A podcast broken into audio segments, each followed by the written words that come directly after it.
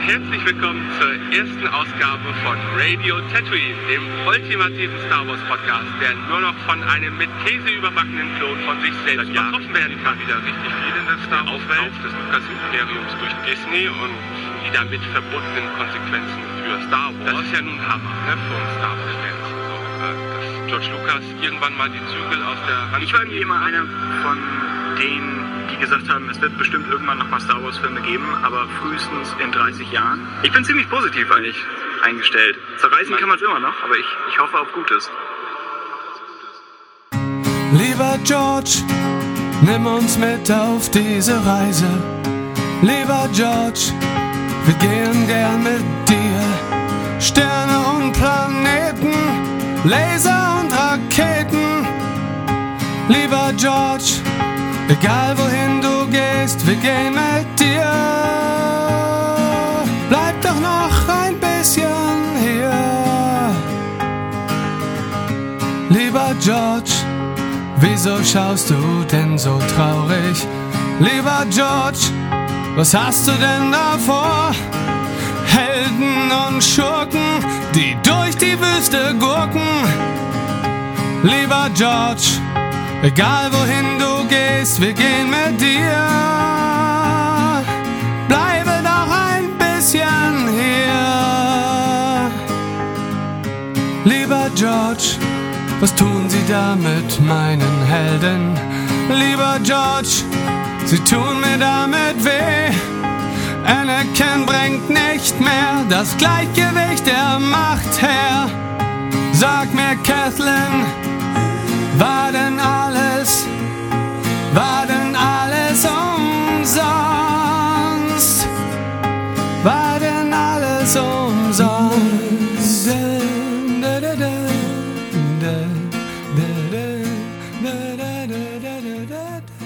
Hallo und herzlich willkommen zur 67. Ausgabe von Radio Tatooine.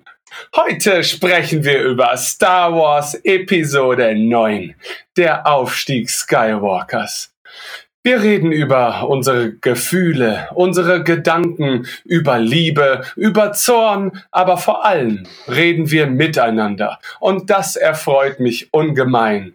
An meiner Seite darf ich begrüßen Jörg. Ja, den Jörg, äh, bekannt als das Jorge und äh, seit kurzem als das Schwenkeschütz Gottes. Hervorragend. Chris? Ja, genau. Der griffige Grafiker Chris. Wie man auf Das RTL hören könnte. Du musst was mit C oder mit K machen, Ah, aber du ja, kannst Mist, nicht G also- nehmen. Vielleicht Oh, der Mist, krasse ja. Grafiker. Der, Gra Was mit C, genau.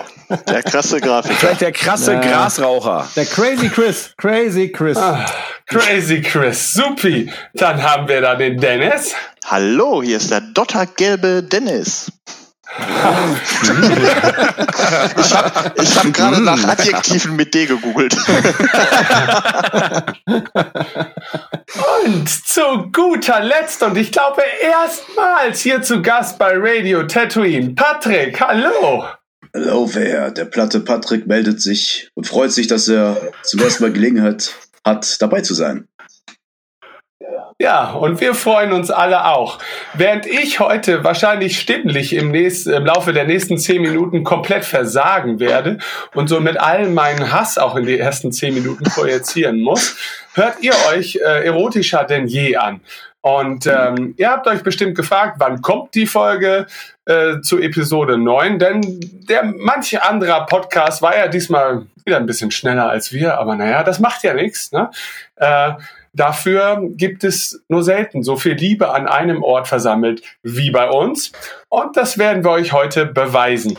Ähm, um einleitende Worte jetzt so allmählich dem Ende zuzuführen, äh, möchte ich doch der Reihe nach mal den Einzelnen von euch befragen, wie er sich denn erstmal generell fühlt nach der Sichtung von Episode 9, ohne dass er jetzt schon großartig auf Details oder eine Wertung abgeben soll. Dennis, wie geht's dir denn nach Episode 9 in deinem Star Wars Dasein? Überraschend gut tatsächlich. Ähm, um mich mal kurz irgendwie in einen Kontext zu setzen, ich äh, war von den Sequels bislang wenig begeistert, äh, insbesondere Episode 8 mit dem Umgang mit der Figur Luke hat mir echt einen Stich ins Herz versetzt. Und ähm, ich bin mit null Erwartungen ins Kino gegangen und bin tatsächlich relativ zufrieden wieder herausgekommen. Jörg, wie sieht's mal bei dir aus? Also bei mir ist es so, dass es mir überraschend schlecht geht. äh, und um das in den Kontext zu setzen, bei mir war es ja so, dass ich eigentlich, ähm, ich hatte das ja bei anderen Episoden bereits gesagt, ja ein bisschen mit der Sequel-Trilogie für mich abgeschlossen hatte. In einer Weise, dass ich da aber gut mit klarkam, dass ich sagte, das ist für mich so Infinity-Material und ich meine das auch gar nicht despektierlich. Ähm, und es ging ja jetzt eigentlich für mich nur noch darum, dass das sozusagen ähm, ein schöner Abschluss dieser Infinity-Trilogie für mich ist. Äh, musste dann aber feststellen, obwohl ich halt Wochen davor wirklich überhaupt kein keine Aufregung hatte und ne, auch irgendwie nicht wirklich gehypt war, dass dann es drei Tage vorher dann doch anfing und ich ähm, an dem Tag selber dann wirklich wieder völlig ein Nervenbündel war und im Kino dann saß und äh, natürlich auch, das ist natürlich auch was Positives, ne, äh, wenn ihr das Gefühl hatte, okay, es ist Star Wars, Star Wars ist immer wichtig, Star Wars ist immer wesentlich und insofern hat es dann doch einen größeren Impact gehabt, als ich gedacht habe. Ich finde das super, dass wir uns auf 30 Sekunden Antworten im Vorfeld geeinigt haben. du, du hast das schon richtig gut drauf, Jörg. nee, aber das ist wie bei einem Kessel Run, weißt du? Äh, abgesehen von deinen völlig neu äh, dazugewonnenen Talenten, Chris, wie fühlst du dich heute so? Ich fühle mich sehr gut. Ähm, ja, also bei mir war es eher so, also ich äh, liebe Episode 7, das können viele nicht verstehen. Ähm, Finde den aber ganz, ganz großartig. Den Episode 8, äh, das schwankt immer hin und her zwischen ist ganz in Ordnung und äh, Katastrophe. Und äh, ja, dementsprechend äh, war es dann bei mir so, dass ich gehofft habe, dass die wieder mehr in Richtung 7 gehen. Äh, ja. Und äh, mir geht's gut. Das ist hervorragend. Und Patrick, sag mal, wie sieht's bei dir aus? Ja, das war ja für mich äh, mal was sowieso ganz Besonderes, weil ich zum ersten Mal, äh, vermutlich letzten Mal in meinem Leben ähm, diesen Film quasi als erster von allen bei der Pressepremiere sehen durfte und äh, da nochmal ein ganz anderer Druck auf mir lastete. Weswegen ich teilweise während des Anschauens gar nicht wusste, was ich fühlen sollte, ob ich es geil finden sollte, ob ich es schlecht finden sollte. Bei ein paar Sachen habe ich mal so die Stirn gerunzelt, das so Frage gestellt. Und dann gab es wieder so Sachen, die waren wirklich super, die haben mich so ein bisschen hochheben lassen, mich, äh, mich recht ein ablachen lassen. Gleichzeitig sah ich aber auch immer hier so ein bisschen das versteckte Potenzial, vielleicht so ein paar verpasste Gelegenheiten, so Sachen, die eigentlich nur den Hardcore-Fan etwas aufregen können.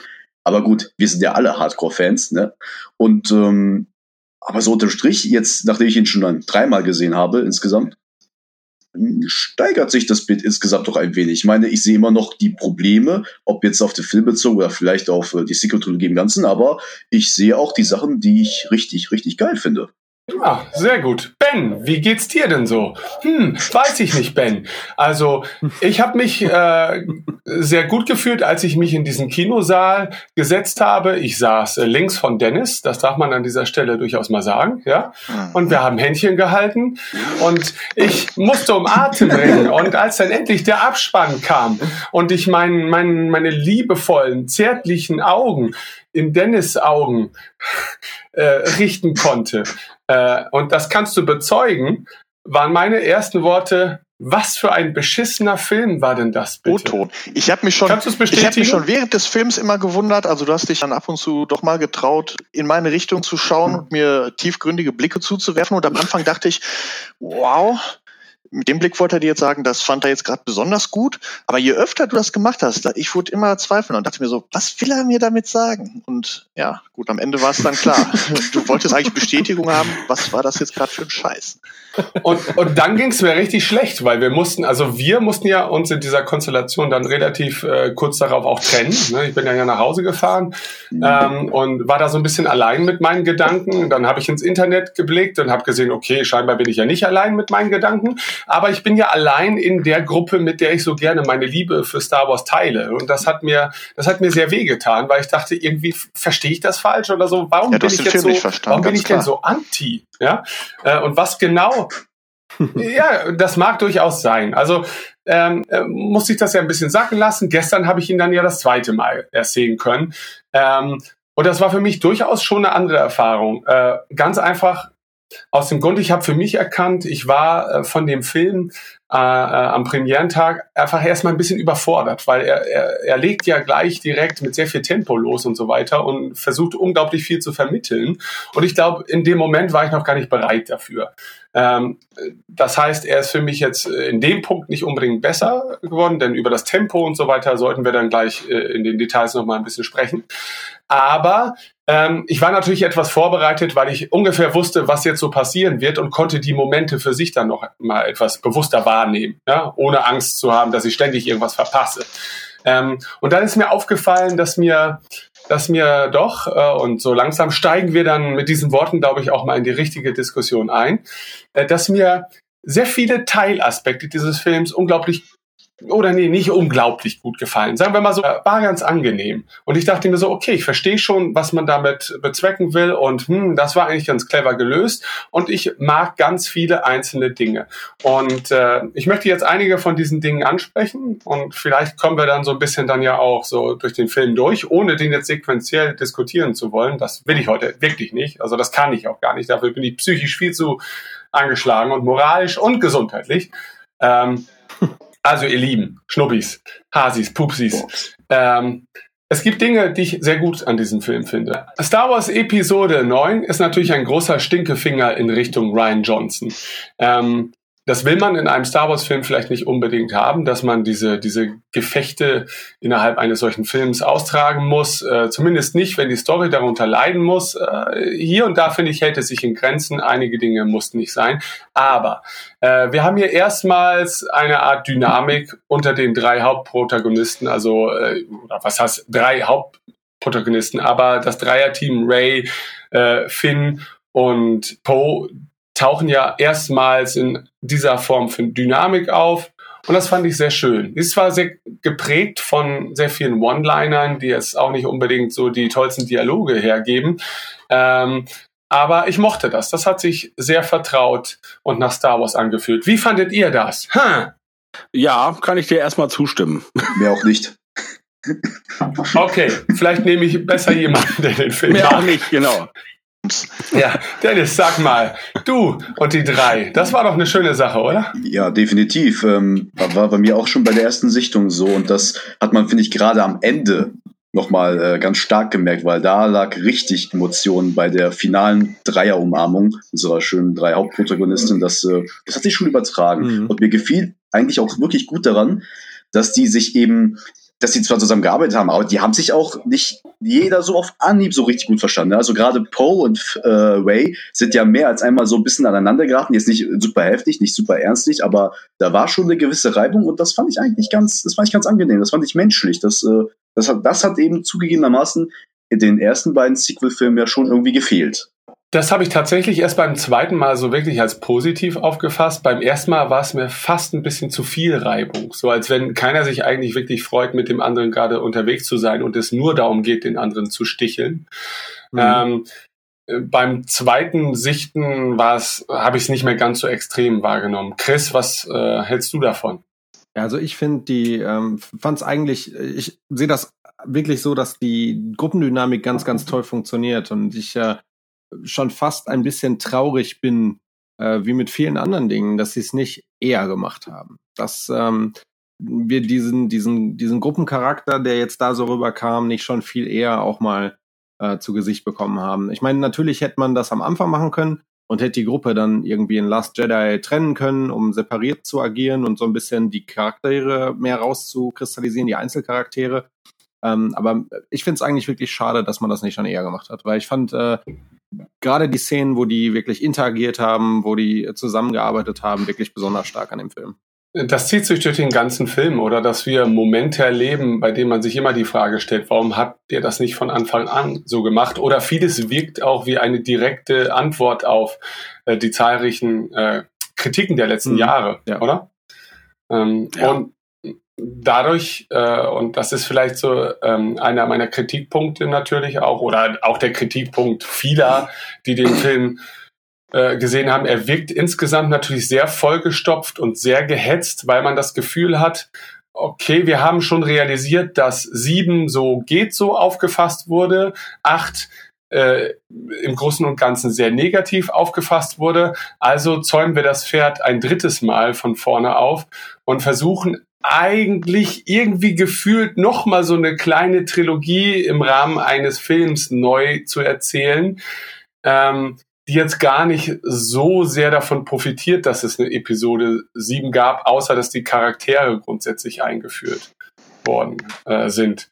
Und das ist natürlich ein bisschen schade, so im Kontext einer Trilogie eigentlich, ne? dass, dass jeder Film für sich immer so eine Art Neuanfang, äh, zumindest so was, was so das Gefühl betrifft, darstellt und man nie das Gefühl gewinnt, äh, hier geht auch wirklich was weiter, sondern hier wird irgendwie immer nur neu was probiert. Mhm. Das finde ich halt ein bisschen. Also gerade das Gefühl hatte ich äh, direkt mit dem ersten Absatz des Lauftextes ja. schon bekommen. Ja. Also ja. Für mich war der erste Absatz äh, gefühlt ein, okay Leute, vergesst, was bisher geschah, jetzt ist der Imperator mhm. wieder da. So, und wir erzählen jetzt eine neue Geschichte. Zwar mit Figuren, die wir vorher eingeführt haben, aber im Endeffekt ähm, jetzt fängt die Geschichte nochmal von vorne an.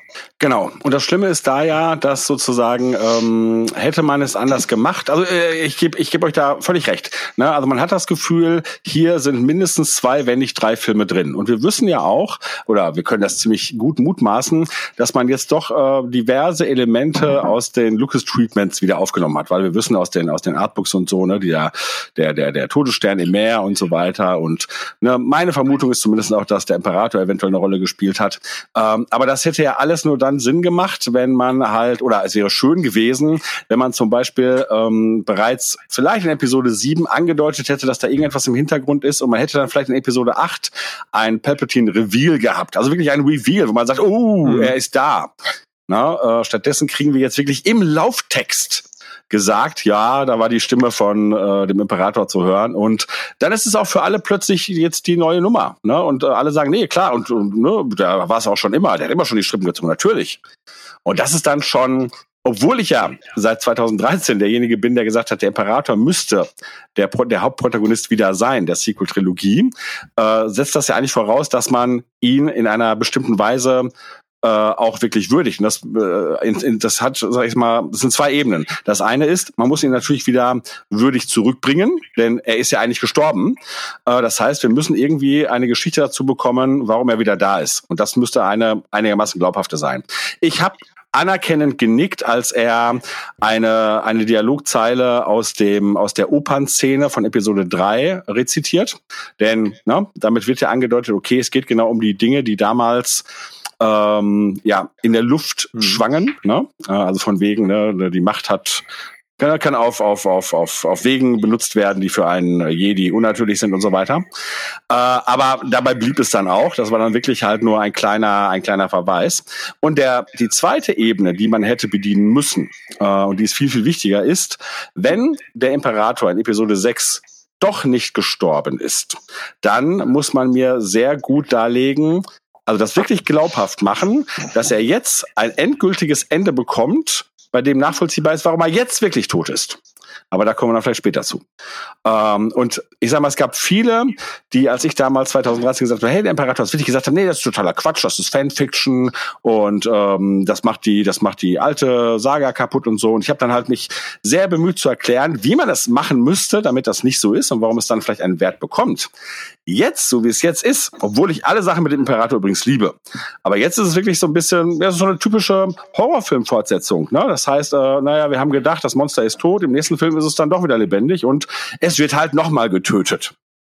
Und ähm, das ist schon sehr schade.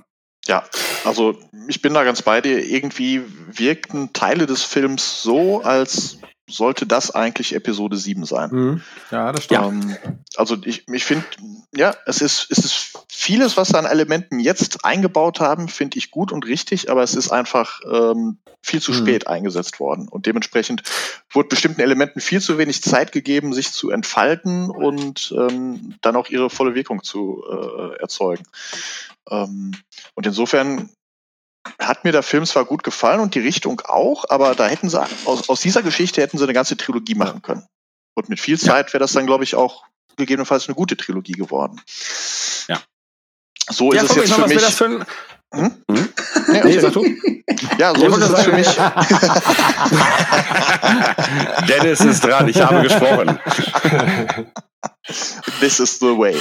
Ja, ähm, so ist es für mich einfach ein, ein, ein gutes Ende ähm, einer unbefriedigenden und undurchdachten Trilogie. So, das wollte ich eigentlich nur sagen. Ja. Und ich finde, ähm, Abrams hat immer wieder gesagt, wenn er jetzt, das war in letzter Zeit ja öfters in Interviews, wenn er verteidigt hat, ähm, dass er in The Force Awakens halt so die Retro-Nummer gefahren ist. Da sagt er, ja, aber das haben wir bewusst gemacht. Er versteht das zwar, dass Leute das ähm, problematisch finden, aber die haben das ja bewusst gemacht, weil man wollte zu dem Alten zurückkehren, um dann etwas Neues zu beginnen.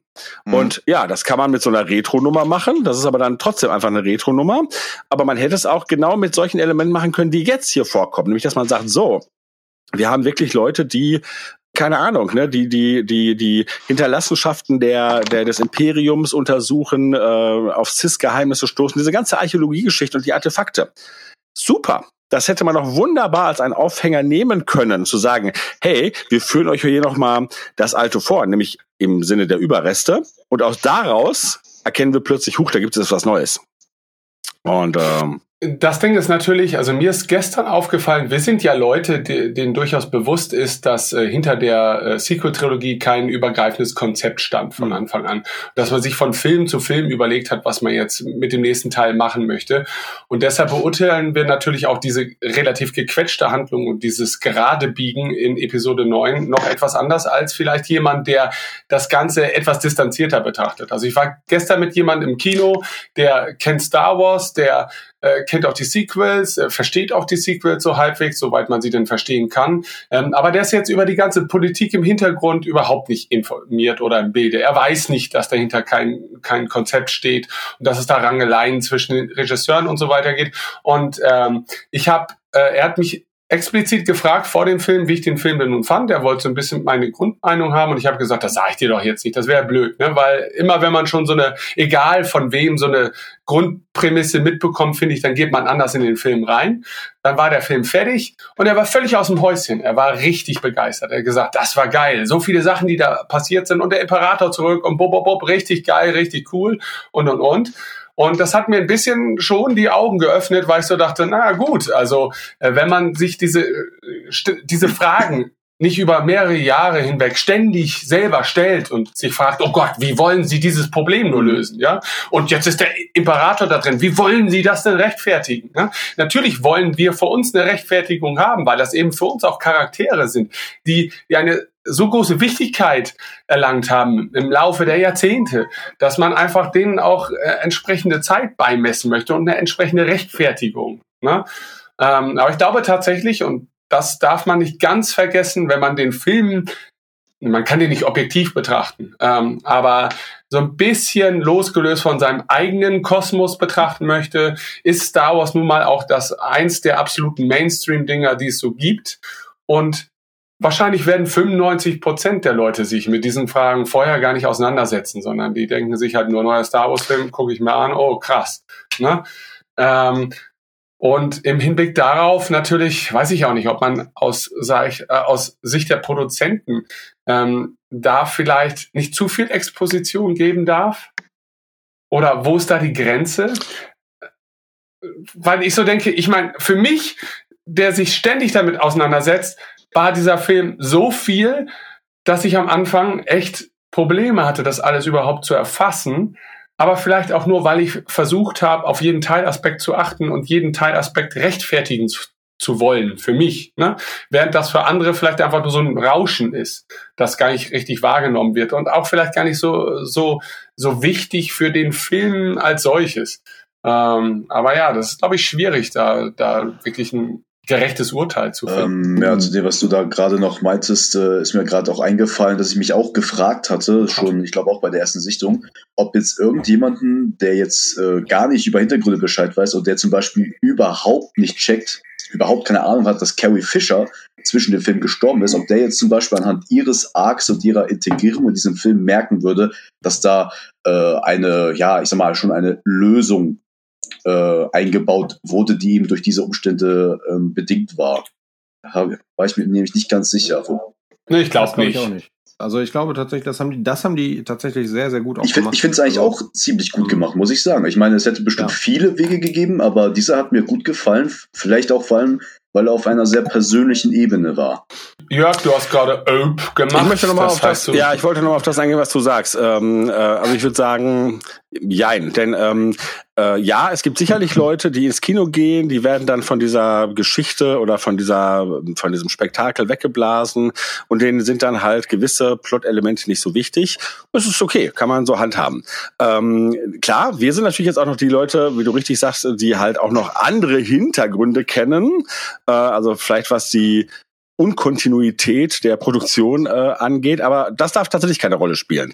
Trotzdem jemand, der sich, sag ich mal, mit ein bisschen Gewissenhaftigkeit an so einen Film heransetzt und den betrachtet und nicht nur sagt, ach ja, ey, das war doch eine coole Actiongeschichte, äh, der wird schon sagen, Moment mal, äh, ich kenne ja die anderen Filme auch und der Imperator ist jetzt wieder da und das wird mir in einem, das wird mir im, Scrolltext äh, einfach so erzählt und nicht weiter erläutert.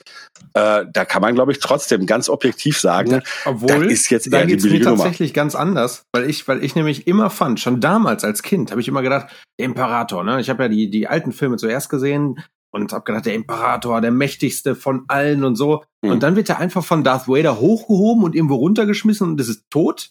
Es ist einfach so, das war für mich immer so, so ein Störbild in dem mhm. Film, wo ich immer gedacht habe, so, das kann es doch nicht gewesen sein. Also, der ist der übermächtigste, übermächtigste überhaupt und dann wird er einfach runtergeschmissen und ist einfach tot, weg. So, und ähm, ich finde, der Film, der hat für mich diese Sache viel, viel besser gemacht. Weil am Ende hat man nämlich auch gesehen, wie er gestorben ist. Das hast du ja da gar nicht gesehen. Na ja, Moment. Er hat sich aufgelöst. Ist das wirklich einen gestorben? Ja. Ich meine, du musst mal überlegen, in Episode 3 hat er seine eigenen Machtblitze auch schon abgekriegt. So, da wurde er nur ein bisschen ja, deformiert. Jetzt hat er, der ist so nicht so zerfleddert. Ja, aber also warum ja. denn auf einmal? Warum ist er denn jetzt auf einmal so ja, zerfleddert? Ich, Wo ist der Unterschied zu Episode 3? Ja, weil es ja noch in Kombination war mit Ray halt, ne? Also ich finde, ich finde, er ist ja expl Ey, naja, Moment, Moment die Sache aber ist Ray ja klar. hat nichts gemacht, die hat ihr Lichtschwert Ist ja richtig, aber... Nein, nein, nein, nein, nein, Ray hat die Ghostbusters Nummer ja, ja, gemacht, ne? Ja, ja. Sie hat die Strahlen übereinander gemacht. Ja, nee, aber... nein, aber äh, sie war ja gerade alle Jedi, ne? So, dementsprechend ähm, also ich, ich finde, und, man hat offensichtlich gesehen, dass er explodiert ist. So, ne? So, es war halt irgendwie, ne, ich meine, klar, kann jetzt natürlich, man könnte da jetzt auch wieder sagen, ja, der Geist lebt noch weiter oder keine Ahnung, aber man hat halt wirklich was gesehen. Bei, beim Imperator, ja, als er da runtergeworfen wurde, da hätte er auch einfach eine Etage runterfallen können und auf irgendeinem Ding landen oder sich irgendwo festhalten. Es, es, es ist einfach, man hat ja gar nichts gesehen. Man hat ja nicht mal gesehen, dass er richtig, richtig, naja, richtig. Ja, man sieht war. schon eine sehr deutliche naja, Energieimplosion, die durch den ganzen Thronsaal auch noch nachfegt. Also ja, könnte auch aber woanders herkommen. Also ich verstehe, was Chris sagt. Nur, äh, der Unterschied ist ja, wir, ver wir vermischen jetzt zwei Sachen. Also wenn du jetzt sagst, ja, eigentlich war mir sozusagen dieser Tod in Episode 6 nicht spektakulär mhm, genug. Mhm. Das ist, kann, damit kann ich erstmal leben. Oder auch nicht deutlich genug. Nur, jetzt geht es doch erstmal darum, er ist wieder da. Und das muss man uns ja trotzdem erklären. Und es wird uns ja auch so erklärt, boah, der ist ja total zerschreddert und äh, eigentlich mehr tot als lebendig und Ne? Aber er wird einfach, einfach nur so, ja, ich habe es überlebt. Mhm. Ja? Und dann die Geschichte, wie uns vielleicht oder vielleicht auch nicht deutlich gemacht wird, dass er jetzt, jetzt am Ende wirklich tot ist. Ich finde, das sollten wir nochmal gesondert mhm. besprechen, wenn wir dazu kommen. Äh, kommen wir vielleicht mal etwas zu etwas äh, unzweifelhaft Positivem, was mir aufgefallen ist. Äh, C3PO ähm, wird in diesem Film mhm meiner Meinung nach besser genutzt als in allen anderen Star Wars Teilen. Also äh, die die Rolle von 3PO mhm. hier hat mir sehr sehr gut gefallen. Er ist mal endlich nicht für dumme und nicht nur das, er wird nicht nur. Ja, also er, er ist nicht für, nur für dumme Kinderwitze tauglich oder sowas, die vielleicht noch einen Dreijährigen äh, vom, vom Hocker jagen, sondern äh, er ist Teil der Handlung, er ist wichtiger Teil der Handlung, er ist trotzdem noch ein lustiger Sidekick und äh, er, er vermittelt auch irgendwie ein Stück Seele.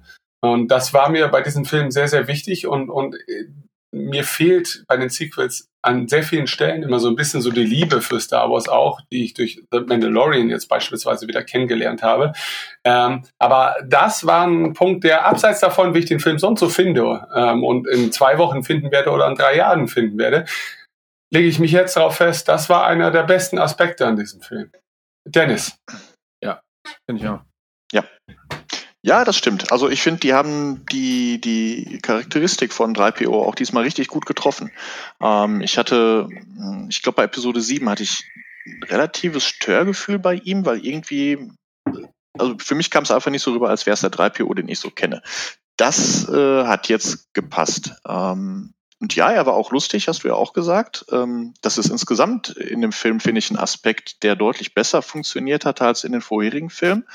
Ich finde, der Humor war ähm, eigentlich ziemlich gut, bis auf wenige Ausnahmen. Und äh, ja, also 3PO und auch R2, die waren beide in der Trilogie bislang völlig äh, unterbenutzt und gut, R2 hatte jetzt nicht die Rolle wie 3PO, ähm, hatte aber auch ein, zwei schöne Szenen. Äh, stand zum Beispiel am Sterbebett von Leia, das fand mhm. ich, fand ich ganz rührselig. Ähm, und äh, 3PO extrem wichtig für die Geschichte. Das haben sie wirklich gut getroffen, das stimmt. Aber als Plot-Device. Also ja, ich gut, gebe euch recht, äh, immerhin. mir hat C3PO gefallen. Äh, ja, okay, ja gut, wenn wir uns auf das Niveau herablassen und sagen über ihn das, dann ja. Aber also ich, ich gebe euch, ich gebe euch schon recht. Ne? Ähm, äh, ich sag mal, mir hat äh, gefallen, dass er eine eine aktive Rolle hatte und dann als sozusagen sein sein Gedächtnis gel, äh, gelöscht wurde, ergaben sich daraus ja lustige Situationen, die wirklich lustig waren, ne? wo gute Sprüche kamen und so, fand ich wirklich gut. Nur trotzdem muss man sich ja fragen, okay, wie hat man sich das erkauft? Ne? Und äh, also es fängt bei mir halt schon an mit, warum soll denn bitte ein Protokolldruide tatsächlich eine Programmierung haben, die ihm verbietet, Sys zu übersetzen? Also ja noch niemals zu übersetzen, sondern es dann auszusprechen. Ne? Und dann, ja, dann müssen wir halt dazu irgendeinem Besonderen, der das kann, äh, aber das, das geht auf jeden Fall damit einher, dass er alles vergisst. Und dann wurde uns, das war ja schon im Trailer, eigentlich so vermittelt, oh, das wird jetzt eine ganz intensive Szene. Und ich meine, das hatten wir schon in der Traileranalyse, dass es im Trailer ja gefaked war, dass er auf ganz andere Leute oder auf mehr Leute schaut als seine Freunde, die wirklich im Film sind. So ist es ja. Im Trailer schaut er ja auch noch auf, auf R2 und so. Äh, und dann kommt aber auch gleich der Spruch irgendwie, ja, aber Moment, man hat nicht irgendwie R2 ein Update irgendwie Backup. noch parat oder beziehungsweise eine, eine Backup. Backup, genau. Ne, äh, wo er dann zwar sagt, ja, aber da kann man sich nicht drauf verlassen, aber im Prinzip wird man schon so ein bisschen beruhigt, ja, das könnte aber klappen. Und klappt ja am Ende auch. Und ähm, in dieser Zeit, in der man all das erzählt, hätte man noch viele Dinge, weil wir haben ja gesagt, äh, der Film ist so vollgestopft und man hätte eigentlich äh, daraus drei Filme machen können. Dann hätte man wenigstens in dieser Zeit etwas von den nochmal viel, viel wichtigeren Dingen erzählen können. Wie gesagt, ich gebe euch recht, ja, schöne Elemente mit C3PO, aber hey, für was? Oder was hat man dafür an Zeit aufgegeben, die man halt nochmal ganz anders hätte einsetzen können? Übrigens, diese Nummer, dass relativ schnell aufgelöst wird, dass es das 3PO jetzt eigentlich in dem Sinne nicht tot ist, mhm. ja, also dass der 3PO, den wir kennen, nicht ja. verloren ist. Ähm, das ist auch bei Chewie eigentlich so ein bisschen so, ne? mhm. ne? Also, dass, dass er äh, überlebt hat, dass er nicht in diesem Transporter war, ja. das wird ja auch irgendwie drei Minuten später schon direkt ja, aufgelöst. Gut, die Helden wissen es nicht, äh, zumindest nicht sofort, aber ähm, ja. Ich glaube, die hatten Angst, dass irgendwelche Hater im Theater sitzen, die, wenn Schul stirbt, sofort das Handy zücken und auf Twitter sagen, Schul ist tot, die Schweine. Oder rausgehen. nee, es ist, es ist definitiv genau. eine Zeitfrage einfach. Ja. Äh, wie du sagst, das sind so Momente, die bräuchten eigentlich hm. viel mehr Zeit, um, um wirklich zu wirken. Ja. Das ist das, was ich auch gerade meinte. Genau. Wenn man das will. Ja, ja ich meine, das, das sind eigentlich Nummern, die die man so bringt, klassischerweise im ja. Film, ja? ja? Anstatt, also man lässt kein vermeintlich sterben, um direkt eine Minute später zu ja, sagen, absolut, absolut. vier Not, ja, da ist genau. er noch, ne? Ja, genau. Und deswegen meine ich, Mal abgesehen das davon, dass ja halt so ein Sterben von Druiden sowieso so eine Sache ist, ne? Also, ja. Ja, ja du hast recht. Ne? Aber es ist halt, es ist ja halt für uns eine Hauptfigur im Prinzip. Ja. Also äh, 3PO nee, ich meine das in dem Sinne, nein, natürlich, du, mir ist C3PO total wichtig. Also wenn der wirklich gestorben wäre, das wäre für mich ganz, ganz schlimm. Ich meinte ja. nur im Sinne davon, wir können, also ich sag mal, in einem, in einem Universum wie Star Wars, so, muss man sich ja, immer ja. fragen, ist auch ein Mensch wirklich tot oder ne, ist ein Imperator wirklich tot? Ne? Man denke nur an Darth Maul mhm. und so weiter. Ne?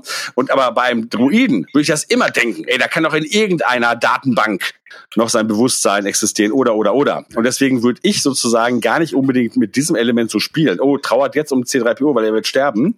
Weil da würde ich sagen, ey, den kann man immer noch irgendwie wiederholen. Mir ist gestern übrigens in der deutschen Synchro aufgefallen, dass äh, der, den ich auch durchaus als positiv bezeichnen möchte, der Humor, der auf sehr vielen One-Linern auch basiert äh, in diesem Film, ähm, nicht so gezündet hat. Also das mag an dem Saal voller Leute mit offenen Mündern äh, gelegen haben. Aber generell habe ich das Gefühl, dass so manche Sachen einfach in der Synchro nicht so gut gezündet haben wie, in der, äh, wie im O-Ton. Also da äh, mir ist das ganz besonders aufgefallen, zum Beispiel bei dem Moment, in dem äh, Hux sich als Spion enttarnt, ja.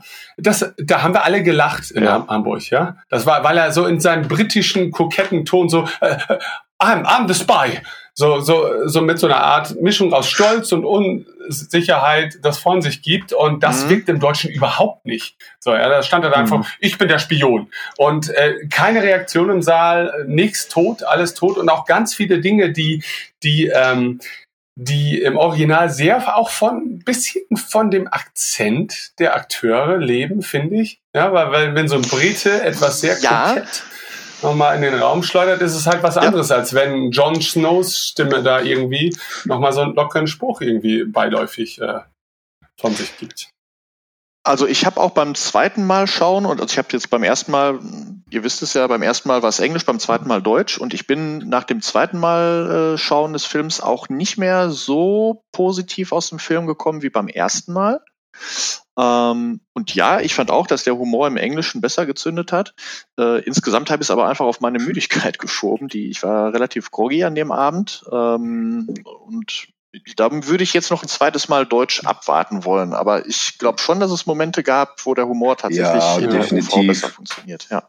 Und das war so ein Abgesehen Moment. Von dem Humor finde ich, dass äh, wir hatten ja auch darüber gesprochen, dass gerade Palpatine in der englischen Original äh, Vertonung mit Ian McDermott, dass äh, dieser Palpatine, dieser, dieser untote, wiederkehrende Palpatine von diesem englischen Duktus voll profitiert. Weil wir haben es ja gesagt, mhm. der, der deutsche Sprecher, ich meine, ich habe mich total gefreut, dass sie ihn auch wirklich genommen haben und nicht wie im Trailer einen anderen Sprecher, auch wenn ich den aus dem Trailer gar nicht mal schlecht fand. Aber ähm, der deutsche Palpatine ist eben den, den wir hauptsächlich aus den Prequels kennen und vielleicht noch aus den Clone Wars und so, ne? Der ist eben eigentlich mehr der Senator Kanzler Palpatine. Ne? Da kommt das Böse, das ultimative Böse dieses Imperators am Schluss der Sage kommt im Englischen einfach so viel diabolischer und ähm, ergreift, ja, ja, ich sag mal, ins Dunkle deines Herz fassend ergreift darüber. Und jetzt komme ich und sage, dass mir, äh, gerade bei Palpatine, das war bei mir die Ausnahme, dass ich sagen musste, das hat mich wieder ein bisschen versöhnlicher gestimmt, ehrlich gesagt, weil Ach.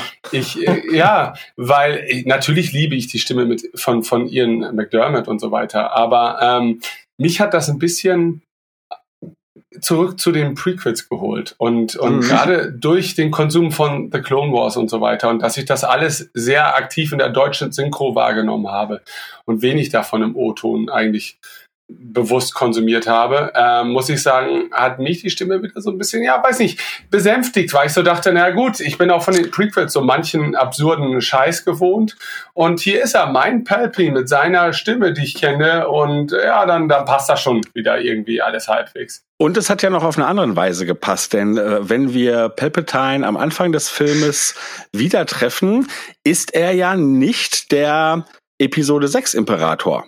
Na, er sieht eher aus wie ein untoter mhm. Prequel. Ja. ja. Palpatine. Das ja? stimmt. Ähm, insofern hat das für mich sogar auch mhm. äh, ganz gut gepasst.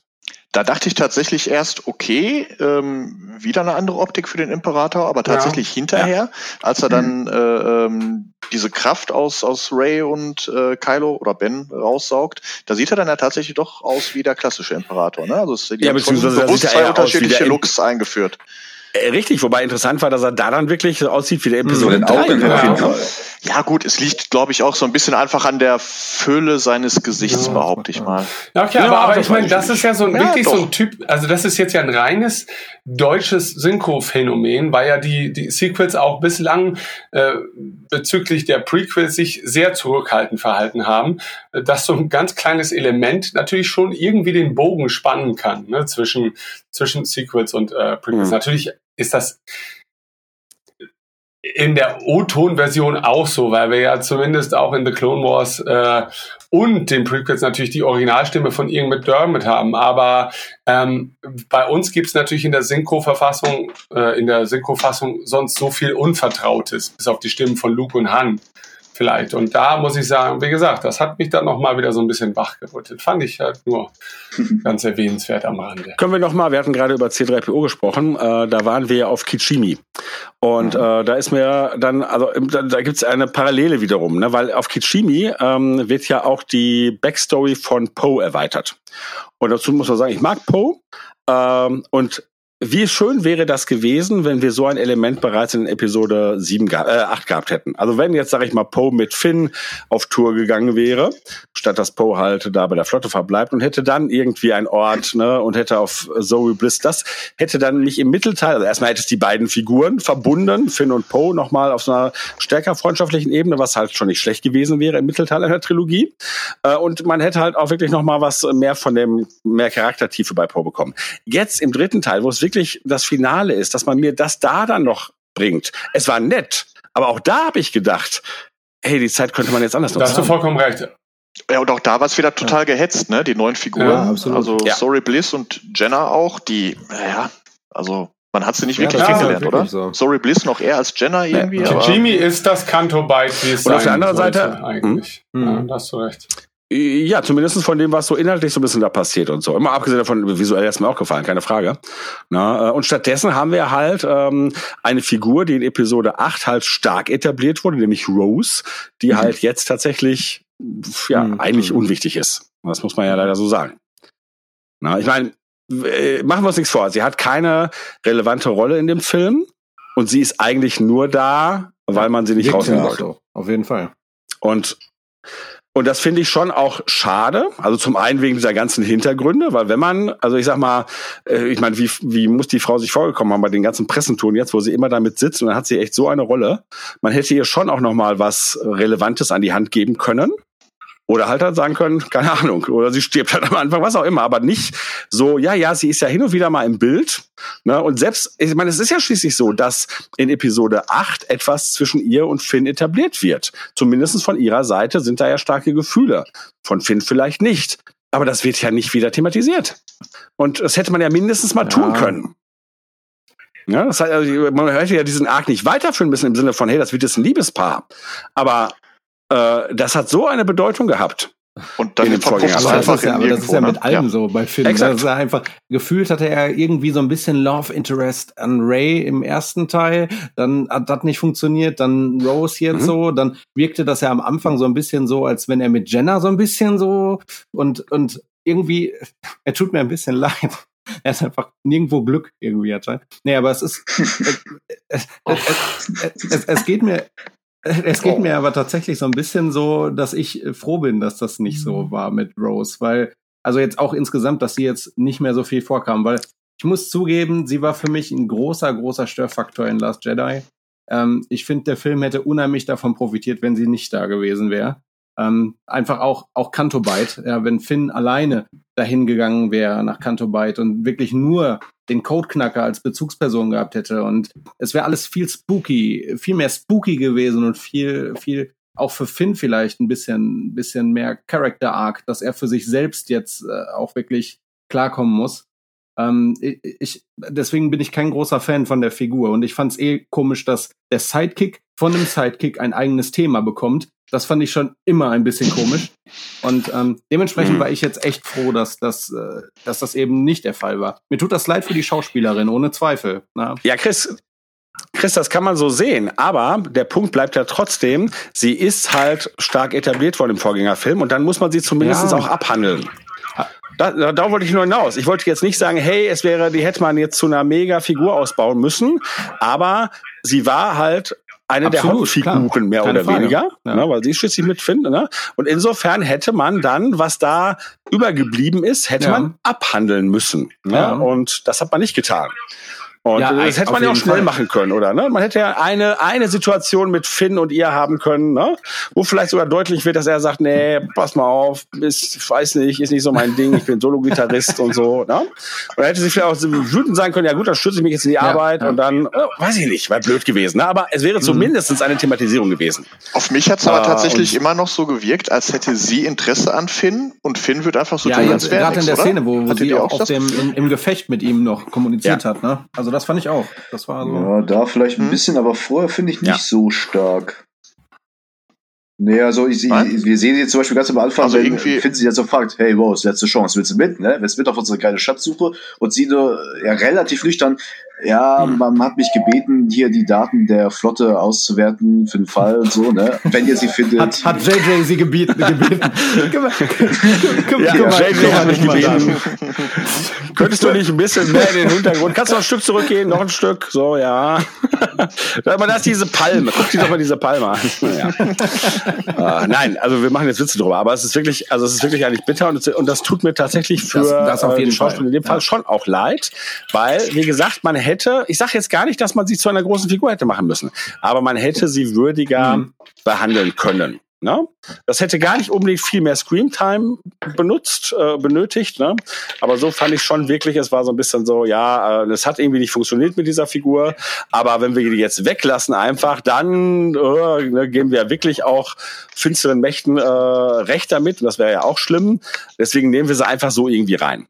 Aber es ist jetzt nicht so der wichtige Punkt, den wir jetzt so zerpflücken müssen. Ähm, Wichtig ist vielleicht, dass äh, wir einige äh, Auftritte ja, es sind ja nicht unbedingt Gastauftritte erleben durften, die uns vielleicht überrascht oder nicht überrascht haben. Von Mark Hamill wussten wir eigentlich schon, dass er auftauchen sollte. Ich finde, er hat einen Funken Schwammhaftigkeit zurückgewonnen. Also er ist nicht mehr ganz so hm, drahtig. Ja, ja genau. Gesicht, ne? also schon ein bisschen, er hat sich wieder ein bisschen gehen lassen. Was ich ein bisschen schade Dafür hat er so eine schlimme Fettmatte, ne? ja, genau. Ja, ja, ja, die Haare haben das ja, nicht genau. unbedingt Ich weiß nicht, ob er von den ja, also. noch längeren Haaren wirklich profitiert hat. Vor allem, warum wachsen die Haare als Machtgeist? Ich habe ehrlich mhm. gesagt erwartet, dass wir den, dass wir den äh, Flashback-Luke sehen, quasi so aus der Zeit, bevor er mhm. sich von der mhm. Macht losgesagt hat. Also einen gepflegten ja. Luke halt. Ja, gepflegter Luke. Aber wo du das sagst, können wir ganz kurz auf die Sequenz zu sprechen kommen, wo mhm. wir Luke und Lea äh, als Jünglinge nochmal sehen dürfen in ihrer Trainingsszene. Was ja. hieltet ihr denn davon? Also, hm, ich bin äh, da ehrlich gesagt nicht so. Also erstmal total geil. So eine Szene habe ich mir gewünscht und als es die Gerüchte gab, dass es sie gibt, ähm, war ich da auch voll für und ich bin auch immer noch froh, dass sie drin ist. Aber die Umsetzung äh, finde ich nicht ganz so prickelnd. Leia so, sieht oder? irgendwie total Absolut, künstlich. Immer klar, sie ist es, aber äh, sie sieht halt auch hm. total künstlich aus. Da bin ich mir nicht sicher, ob das Blau des Lichtschwerts, das ihr Gesicht anstrahlt, da jetzt äh, ähm, vielleicht auch noch mit reinwirkt. Sieht auf jeden Fall echt aus wie eine mhm, Cutscene aus Battlefront oder so. Und Luke sieht für mich aus wie der Episode 5 Luke. Also der ist ja. besser, der wirkt zumindest, der wirkt realistischer, ähm, aber es sieht nicht aus wie der wie der ja. Post-Endor-Luke, sondern wie der Absolut. ja, Hoff-Luke quasi. Ja, ja, eigentlich schon. Und sie haben sich ja auch so ein bisschen, äh, so ein bisschen auch noch ein bisschen getrickst, dadurch, dass die halt erst Helm, Helme ne? aufhaben, damit man sie gar nicht zeigen muss und dann auch sowieso im Dunkeln. Ähm, aber ich sag mal so, ähm, da ich hätte mir das, viel, also ich fand ja auch die Szene toll. Ich bin also genau deiner Meinung. Schön, dass sie trotzdem drin ist und so. Äh, natürlich würde ich mir wünschen, man wäre sozusagen zehn Jahre technisch weiter gewesen und man hätte das richtig toll machen können. Wobei ehrlich gesagt, Aber, man ist technisch weiter. Also da habe ich hm. qualitativ deutlich Besseres ja. gesehen als das. Ja, gerade für so eine kurze Sequenz, ne? Hätte es auch besser funktioniert, ne? Ja, ja, stimmt also, schon. Ich kann mir aber vorstellen, ja, ja, zum Teil ja. ist es im Battlefront besser. Ja, ich kann mir vorstellen, dass das Licht da wirklich äh, vielleicht ein bisschen was dazu tut oder dagegen tut in dem Fall, gerade weil mir auch aufgefallen ist, Lea ist ja wirklich, ich sag mal, zu 99 Prozent blau von ihrem Schwert ausgeleuchtet, weil sie es auch so hoch hält. Bei Luke mhm. ist das nicht ganz so krass, ne? Bei ihm ist es, wechselt sich das grüne Licht seines Schwerts so ein bisschen mit den Schatten ab, weil das irgendwie anders hält, ne? Ja, und es kommt hinzu, dass Luke am Boden liegt und wir, also, also Lea sehen wir wirklich so, wie wir jemand ins Gesicht schauen. Ja. Und Luke lag ja so halb, haben wir, oder war er nicht sogar sogar halt, dass wir so eher ihn umgekehrt sehen? Ich weiß das gar nicht mehr so genau. Aber wir sehen ihn halt nicht mhm. ne, direkt ins Gesicht. Und dann ist das ja sowieso so, dass man nochmal Ganz kurz, bei der Einstellung, mal, ne? äh, ja. bei der, ganz kurz nur, bei der Einstellung, ja. äh, in der man auf Flug blickt, ich habe mich sofort an seine, an sein Höhlenerlebnis auf ja. Dagobah erinnert gefühlt. Ja, wo, wo er diesen die Helm aufschlägt, Ja, die Helmszene. Ja, ja, ja, ganz genau. Und, und ganz die genau. Maske, also sozusagen ja, ja, diese, ja, ja, genau. Ja, ja, ja, ja. Und um es mal mit Jörgs Worten zu sagen, ich sag mal so, ähm, wir alle haben Partyfotos von uns, wo wir richtig beschissen aussehen, ja? Wie aufgedunsene weiße Pfannkuchen. Und ja, ja meine ich Fresse von dir. Ja, das wäre nicht. ja. Und ja. Ich meine, du schickst die auch immer rum in dem Zustand. ich stimme euch in allen Punkten zu, du Arschloch. Aber äh, ich bin auch der Meinung, Das, äh, ja, das hätte man besser machen können, weil ich meine, das sind halt ein paar Sekunden und da muss man dann vielleicht mal doch noch ein bisschen mehr Liebe reinschieben, ja, dass man diesen einen geilen Moment noch haben kann. Aber gut, vielleicht ist es auch so, dass, dass man einfach vielleicht, weißt du, du sitzt da fünf Wochen an dieser scheiß Szene und für dich sieht vielleicht auch alles perfekt aus und dann kommen so Le Leute wie ja, wir ja, und sagen, hey, was ist das denn, ne? was ja. dann mit Leas blauer Fresse, ne? Also äh, das mag sein, dass dass man dann auch so ein bisschen blind ist für für so ja. für Wahrnehmungen, wie wir Gesichter wahrnehmen oder wie wir Gesichter auch verstehen, ja, denn ich verstehe zum Beispiel Dennis Gesicht ganz anders als manche andere Mensch auf dieser Welt. Ja, du ähm, bist der Einzige, der es hübsch findet. Oh. ja. ja. Oh. Hm. Okay. ich habe mich da noch nicht zu geäußert, ehrlich gesagt. Wozu? Zu Dennis Gesicht? Aber, okay. Achso. Ja. ja. ja. Kann man sich auch ich nicht schreibe seit, also seitdem ich ihn kenne, schreibe ich an einem Essay darüber. es wird bei Zeit veröffentlicht werden. Ja. So, äh, mit einem Gastauftritt habe ich nicht gerechnet. Äh, ich weiß gar nicht, also ich bin ehrlich äh, auch ähm, jemand, der jetzt in den letzten Wochen sich gar nicht mehr um Spoiler geschert hat und ich weiß nicht, ob das dann irgendwie doch mal angedeutet wurde. Äh, doch, ich glaube, wir hatten mal das Thema, dass vielleicht ähm, Han Solo als Force Ghost irgendwie auftauchen sollte und dann gab es die Dis Diskussion, wie soll er denn Force Ghost sein? Ja, genau, meine Fresse, ich habe selber schon drüber geredet, aber ich habe vergessen, ja, ich habe es einfach vergessen. Und als dann auf einmal Hey Kid kam, ja, und dann Hey Kid zu äh, Han Solo ja. führte, das fand ich sehr schön. Ich fand's ja, ich fand's ein bisschen so, hm, ja gut, du erzählst jetzt das eigentlich zu 90 Prozent das gleiche wie damals auf der Brücke, ne, ähm, äh, zu, zu Ben, also als Ben ihn im Prinzip äh, umgebracht hat. Äh, so inhaltlich war es relativ ähnlich. Ähm, aber nichtsdestotrotz dachte ich so, Harrison Ford tut's doch noch mal. Meine Fresse. Also das finde ich jetzt gerade eigentlich ziemlich schön. Äh, schön trifft es, ne? Als wir über die Spoiler gesprochen haben, äh, da habe ich gedacht, ah, kann das funktionieren? Und es war überhaupt global, also auf diese Szene bezogen, aber auch auf alles andere, was wir da äh, aus den Spoilern wussten, habe ich immer so gedacht, ach, hm, das hört sich aber irgendwie ah, nicht so toll an. Und es war dann alles doch deutlich ich besser muss sagen, umgesetzt, ich war beim, als ich es mir vorgestellt habe. Ich war beim ersten Sehen von Han Solo. Ich dachte nämlich ganz kurz, es könnte vielleicht auch Luke sein, aber als es dann Han war, war ich tatsächlich erst so ein bisschen Hä? Weil ich mir, ich, ich kannte diese Spoiler nicht und dachte ja, mir. Ja, Luke, weil, weil er gesagt hat, see you around, Kid. Ja, ne, ich dachte mir so, ja. äh, meine erste Assoziation war natürlich Machtgeist, auch wenn man schnell gesehen hat, okay, es ist eigentlich kein Machtgeist. Und deswegen, ich fand es ein bisschen strange, weil wir das, natürlich auch, weil es so eine Art von toten Interaktion ist, die wir sonst nicht in Star Wars haben. Aber dass dieser Dialog sich so spiegelt zu dem zu Episode 7 auf der Brücke, da, also ich meine, das ist ja ganz bewusst gemacht. Das, und man merkt auch durchaus, warum sie das machen. Das finde ich eigentlich dann, ja. Ja. wenn ich drüber nachdenke, doch wieder schön berührend und durchaus auch clever. Ja, eben, weil es ja ja, weil es ja keine, äh, keine mhm. Interaktion mit den Toten ist. Das war ja, als wir die Spoiler lasen, haben wir gedacht, was soll das sein? Machtgeist wäre ja wär ja. schrecklich, weil Han kann kein ja. Machtgeist sein. Ja. Äh, dann aber so eine andere Seelengeschichte, so Geistgeschichte, passt überhaupt nicht zu Star Wars, wäre ganz schlimm gewesen.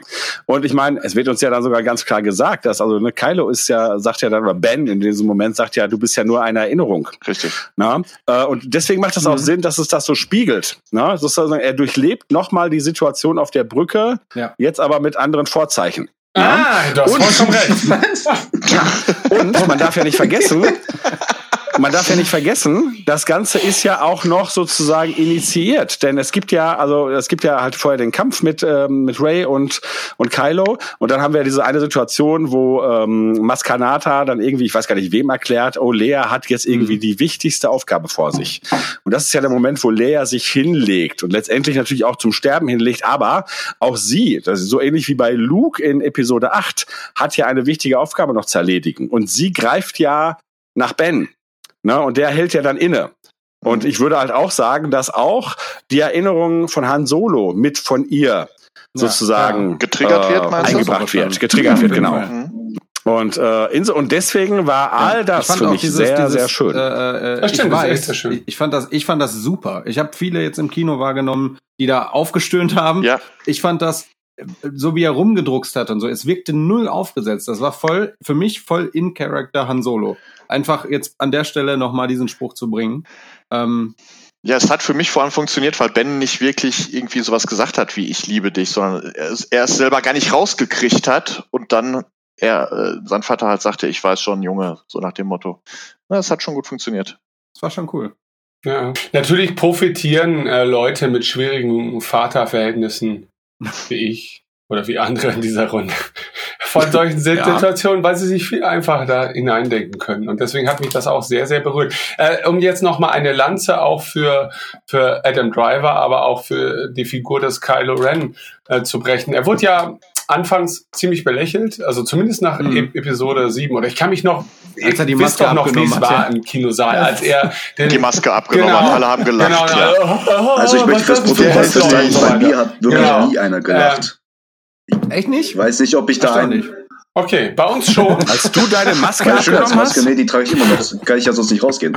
Nein, äh, ernsthaft. Ähm, also ich, wie oft habe ich Episode 7 eigentlich im Kino gesehen? Ich weiß es gar nicht mehr genau. Ich glaube schon mindestens dreimal, aber, aber es hat wirklich nie einer gelacht. Also habe ich nicht wahrgenommen. Ich glaube, das Schlimmste, ich habe nur einmal was wahrgenommen, dass okay. irgend so ein relativ junger Typ, 14, 15, keine Ahnung, so, so in seinem Mundwinkel etwas flauschte von wegen, ah, na, wenn sie die Maske abnehmen, ist es scheiße. Ich, ich lade dich gern mal in den Kinosaal der offenen Münder hier in Leer ein und äh, da wird dir das definitiv begegnen, dieses Lachen, ja. Das ist äh, aber ein Erotik-Kino, oder? ja, möchte ich nicht drauf eingehen. Das Kino der offenen Münder. Ja, das ist ein schöner Buch. Das heißt so, ja. Das ist Denn jetzt nur weil er ein offener Mund ist, muss man seine Nase nicht reinhalten, ja. Aber so. äh, abgesehen davon, also ich, äh, abgesehen von irgendwelchen Raylo oder oder wie wie nennt sich das andere Ray Hux Hux Ray wie wie hieß da der? Kylax? Gab's echt Begriffe? Ja, gibt es, gibt es alles. alles. Ähm, Kax, ja, mag sein. ähm, war ich von Anfang an ein großer Fan von Kylo Ren und ich bin auch der Meinung, dass auch über alle drei Teile, das inkludiert äh, The Last Jedi, ähm, das eigentlich eine sehr ja, schön absolut. erzählte Figur ist. Und mhm. ich mag auch die Dynamik zwischen Ray und Kylo halte ich auch in Acht dann immer noch für eigentlich den besten mhm. Aspekt mhm. des, des achten Teils. Ja, das wurde irgendwie doch konsequent auf eine neue Ebene gehoben und hier dann äh, im neunten Teil weitergeführt. Und ähm, das finde ich ist auch, das findet auf einer Ebene statt, die wir so, finde ich, in Star Wars auch bisher nicht gesehen habe. Das ist immer noch sehr oberflächlich, finde ich. Das ist immer noch alles so im Rahmen dieses Fantasy, Science Fiction, mhm. Star Wars Gedöns ja, und so wie weiter. immer bei Star Wars. Genau, genau. Ne? Aber ich finde, es gibt dem Ganzen noch so eine Nuance, die wir bisher so nicht erlebt haben in Star Wars. Und äh, das profitiert natürlich davon, dass wir vielleicht auch solche Darsteller haben, die das äh, ausreichend vermitteln können. Ähm, aber ich, ich, für mich war zum Beispiel Adam Driver vorher gar kein mhm. Begriff. Ja, natürlich, als so die ersten Gerüchte aufkamen und die Besetzung aufkam, da hat man sich so ein bisschen damit auseinandergesetzt. Aber das war auch eine Rolle, das war die erste Rolle, die ich dann aktiv von ihm auch wahrgenommen habe. Und ich habe mir gedacht, hey, der Typ hat irgendwie echt was drauf. Er sieht vielleicht aus wie ein Schlons. So dachte ich auch im ersten Moment. Ne? Ähm, weil, aber das ist eine tolle Rolle eigentlich und er ist ein hervorragender Schauspieler. Und manchmal habe ich mir echt die Frage gestellt, ob er selber dabei Freude empfindet, weil man manchmal so den Eindruck hat, er hält sich so ein bisschen außen vor, auch aus diesem ganzen drumherum, weißt du, wenn es um die Prä mm. äh, Premieren geht, dann mm. ist Adam Driver mal ganz weit weg, ja, so. Und ähm, ja. spricht auch bei vielen Panels war er nicht dabei, ne? Genau, genau. Ähm, aber äh, mein Respekt echt wirklich dafür, dass er dieser Rolle so viel Leben eingehaucht hat und ich werde ihn auf Lebenszeit auch mit dieser Rolle verbinden, natürlich nicht ausschließlich, aber ähm, das, also seien die Secrets er erzählerisch vielleicht auch insgesamt definitiv nicht das, was man sich vielleicht erhofft hätte. Trotzdem danke für Kylo mhm. Ren, weil das ist eine gute Sache, das ist eine coole Sache und habt ihr gut gemacht und fast auch gut zu Ende mhm. gebracht, aber da kommen wir vielleicht noch zu. Ja, und nicht nur, nicht nur Kylo Ren, sondern genau wie du es vorher auch schon gesagt hast, tatsächlich die Beziehung zwischen Ray und Kylo. Mhm. Denn äh, das möchte ich, also ich, ich, ganz kurz nur, weil ich will dich da voll unterstützen und ich habe das auch früher schon gesagt, nur bei halt meiner ganzen anderen Kritik wird das gerne vergessen, dass ich das auch gesagt habe, dass die, äh, dass die Beziehung Kylo Ren, äh, Ray, das ist für mich sogar jetzt, weil der Rest nicht so gut ist, ist eigentlich sogar das Beste für mich an dieser Trilogie. Mhm. Denn da wird uns wirklich etwas Neues geboten, genau wie du sagst. Das ist eine, eine Variation, die es wert ist zu erzählen. Und das macht tatsächlich diese mhm. Trilogie ziemlich gut. Ne? Und das ist auch das, was ich ähm, auch in diesem Film dann auch sogar gut zum Abschluss geführt oh, schon finde. Ne? Also bis, also klar, da geht's, da kann man sich über verschiedene Dinge, ne, aber prinzipiell ist das äh, das Element, wo ich sagen würde, also wenn ich jetzt ja sage, ich sage ja, die ST ist für mich Infinity, aber hey, das meine ich ja nicht negativ, sondern im Sinne von, das ist eine Alternative. Und da ist das aber genau das Element, was wirklich etwas Besonderes und Neues ist, während halt andere Dinge halt einfach wieder nur eine Variante von hm. Imperium gegen Rebellen ist und weiß der Teufel. Ne? Äh, ist das das Element, was wirklich halt äh, neu und spannend ja. ist und das wird gut transportiert. Ganz kurz. Ähm, mir ist das bei der ersten Sichtung gar nicht so aufgefallen und eigentlich in der großen Internetdiskussion ähm, wird dem Film jetzt auch nicht vorgeworfen, dass er ein großer Abklatsch von irgendwas anderem sei. Äh, außer vielleicht die Endsequenz von Endgame, äh, dass das halt so ein bisschen inspiriert sein davon könnte, weißt du, dass auf einmal alle mhm. auftauchen und hoho. Aber ich finde, da gibt der Film dem Ganzen dann doch noch ein paar eigene Facetten. Ähm, beim, bei der zweiten Sichtung fand ich diese Parallelen dann manchmal doch ein bisschen zu dick aufgetragen. Also ich weiß ja, Star Wars und Poesie und Dinge, die sich reimen, ist ein großes Ding. Ähm, aber als dann die Situation kam, in der Ray, glaube ich, auf Kylo Rens Sternzerstörer da an dieser, an dieser Landebucht da steht und dann ja von den Falken weggetragen wird, das ist ja nicht aufs Wort genau, aber eigentlich ist das äh, beinahe die identische Situation zwischen Luke und Vader äh, auf Bespin in diesem Schacht. Ja, wo er quasi die Hand nach ihr ausstreckt und sagt, gemeinsam können wir den Imperator stürzen und äh, werden über die mhm. Galaxis herrschen und bla bla bla. Ne? Nur, dass sie sich halt kein Schacht runterstürzt, sondern äh, äh auf, auf den Falken letztendlich draufspringt. Aber das ist mir beim ersten Mal überhaupt nicht bewusst gewesen, aber beim zweiten Mal fand ich, war der Dialog schon so dicht beieinander, dass ich echt so dachte, ist das nicht, ist das schöne Poesie, weil man es komplett wiederholt? Äh, und die zweite Sequenz ist, ihr könnt gleich loslegen, ja, ich werde das nur mal ganz kurz anbringen, ist natürlich dann, wo Ray beim Imperator steht und er diese Dachluke öffnet und sie auf die Schlacht blickt. Nur so nach dem Motto, alle deine Freunde werden sterben. Alles kaputt. Ja, komm mal rüber. So. Und dann, dann dachte ich so, ja, warum, warum denn so, warum denn so explizit ähnlich jetzt? Ne? Das fand ich ein bisschen. Dann, wir kommen noch zu dem, ja, mich fuckt natürlich auch, um das jetzt zum Abschluss bringen, meine Äußerungen jetzt gerade, und dann dürft ihr gerne wieder loslegen. Mich fuckt natürlich ein bisschen diese, diese Flotte ab, die dann da irgendwie existiert und die First Order kommt dahin und hat alles auf einmal instantan im Griff. Und da sind dann halt Sternzerstörer, die das erste Mal zwar ihrer Bezeichnung gerecht werden, aber dass das alles so spielen von der Hand geht, so hier ist so ein Sternzerstörer, puff, eine Kanone, Planet kaputt und wir haben davon Tausende und so weiter. Das ist so ein bisschen für mich äh, komisches Erzählmittel. Wir hatten das Thema schon mal.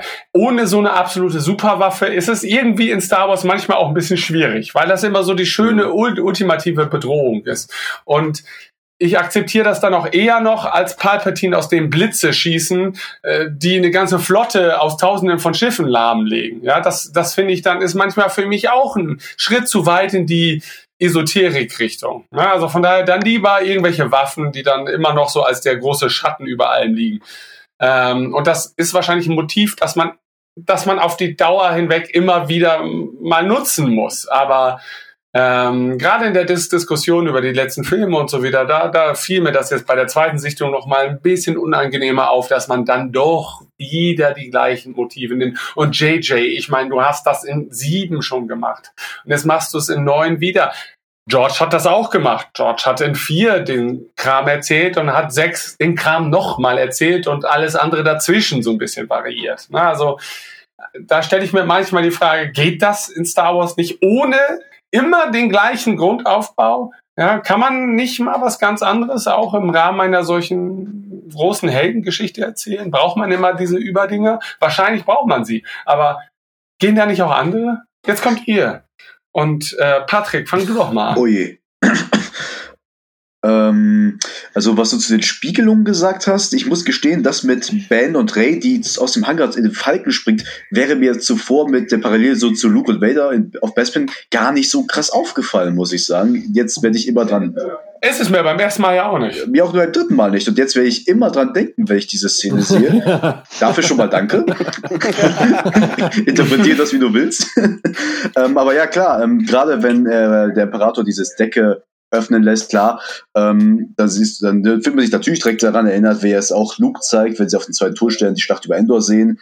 Allerdings muss ich sagen, ich so ein bisschen, man sieht ja schon diese Spiegelung zu Episode 6, aber ich muss sagen, ich gerade im Vergleich zu 7, durchaus auch zu 8, finde ich, dass diese Spiegelungen hier doch irgendwie kleiner und geringer und nicht so häufig in der Zahl auffallen, wie das eben zuvor in den Sequels war.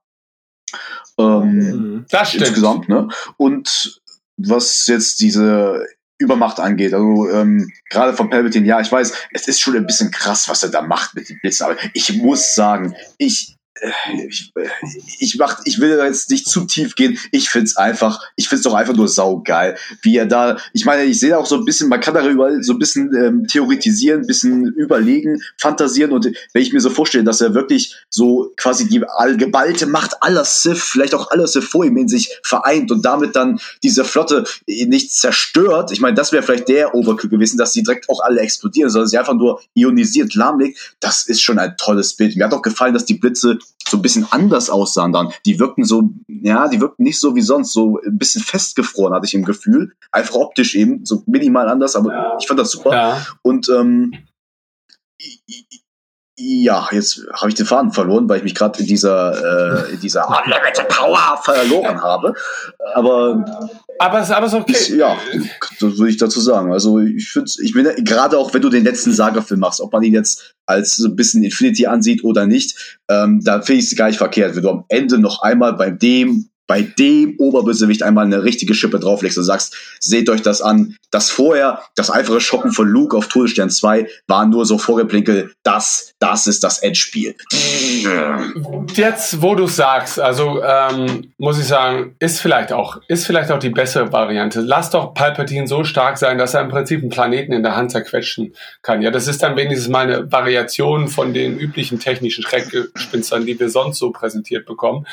Ähm, ich glaube, in Kombination halt mit der Tatsache, wie er dann letztlich von Ray überwältigt wird. Und das war für mich dann doch ein bisschen enttäuschend, weil wir so diesen Moment haben, wo Ray so pseudo-tot ist oder so und dann diese ganzen Machtgeisterstimmen hört, ja, ähm, von denen ich im englischen Original wahrscheinlich nur drei, drei Prozent erstmal identifiziert habe, weil ich so dachte, ja Gott, oh, ist das jetzt wirklich Heiden? Äh, hätte ich in dem Moment vielleicht, aber ich weiß, dass im Saal Leute saßen, inklusive euch, die das sofort erkannt haben. Ich habe es halt nicht erkannt. Ähm, in der deutschen Synchro sind mir dann schon mehr Stimmen aufgefallen natürlich. Ähm, aber dieser Moment, als sie dann da bewusstlos liegt und die Stimmen hört, der hat mich richtig hochgehypt. Mhm. Und ich dachte, jetzt kommt was. Jetzt kommt es gleich.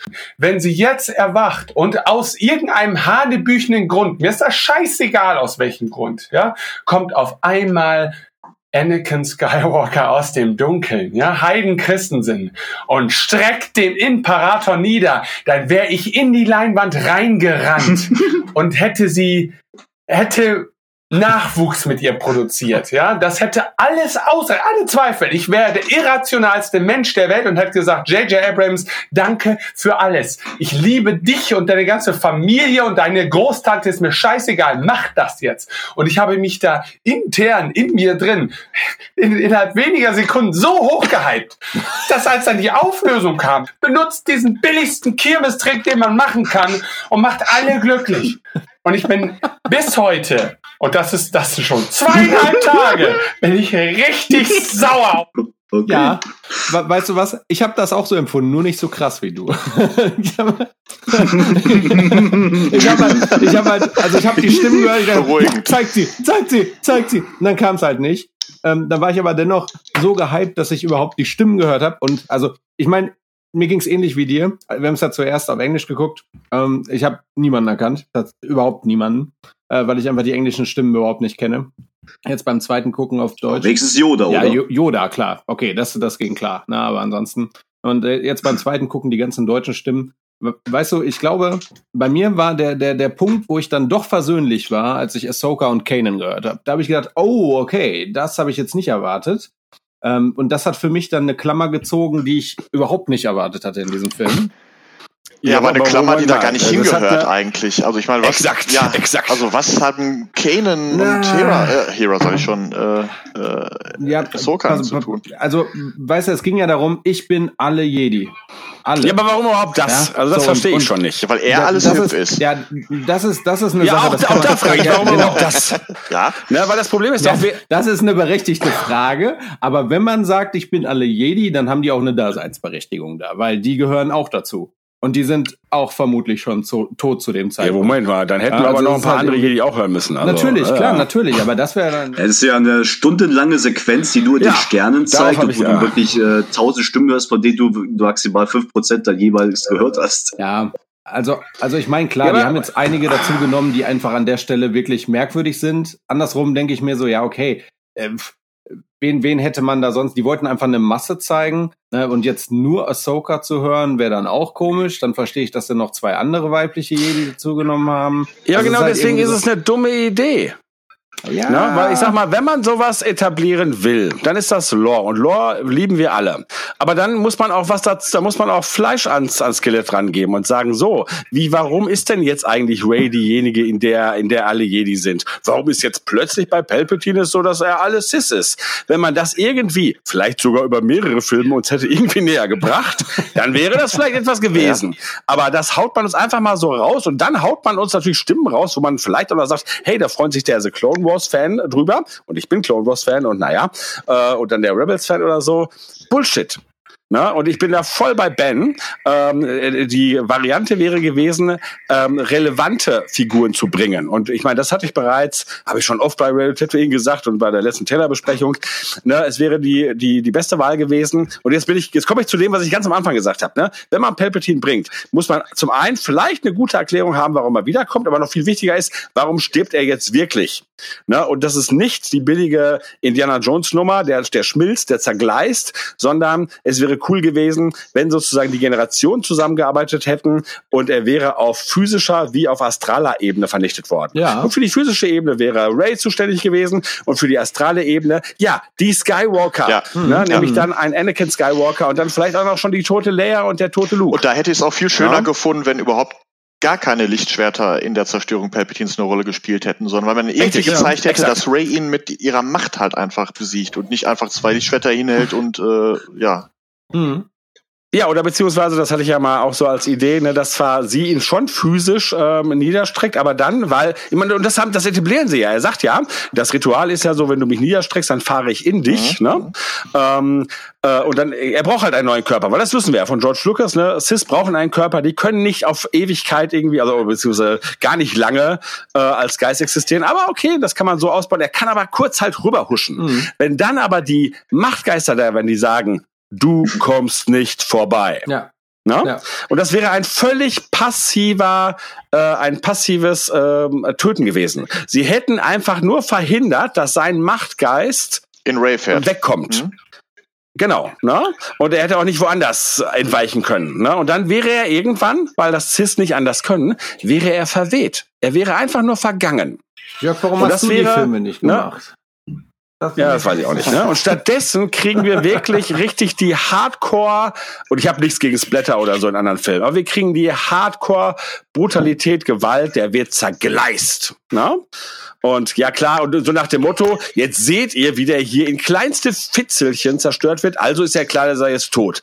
Aber machen wir uns nichts vor. Ich meine, ich gehe nicht davon aus. Theoretisch könnte in zehn Jahren jemand sagen, ja, bei diesem kleinen Fitzelchen, diesem kleinen Partikelchen befindet sich noch was oder vielleicht ist er sogar in diesem Moment ein bisschen in Ray gefahren und in, wenn die erstmal eine alte Frau ist, merkt sie, ja, immer wieder kratzt mich da was.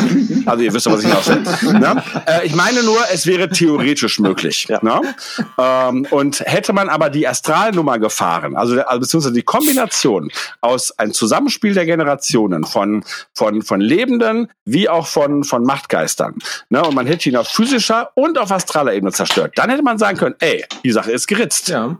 Der, Und das ist wäre weg. Geil gewesen. Ja? Das wäre jetzt Finale wär mega so das ultimativ gewesen. gewesen. Ja. Vor allem hätten dann die Skywalker auch tatsächlich noch dafür gesorgt, dass er auch wirklich zerstört ist. Ja. So haben die Skywalker, was das angeht, versagt, weil Anakin hat ihn ja leider gar nicht umgebracht in Episode 6 und da hätten sie es dann nochmal korrigieren können. Das ist übrigens ein Aspekt, wo wir gerade bei genau. den Stimmen sind, ähm, wo ich nochmal gerne drauf zu sprechen kommen möchte.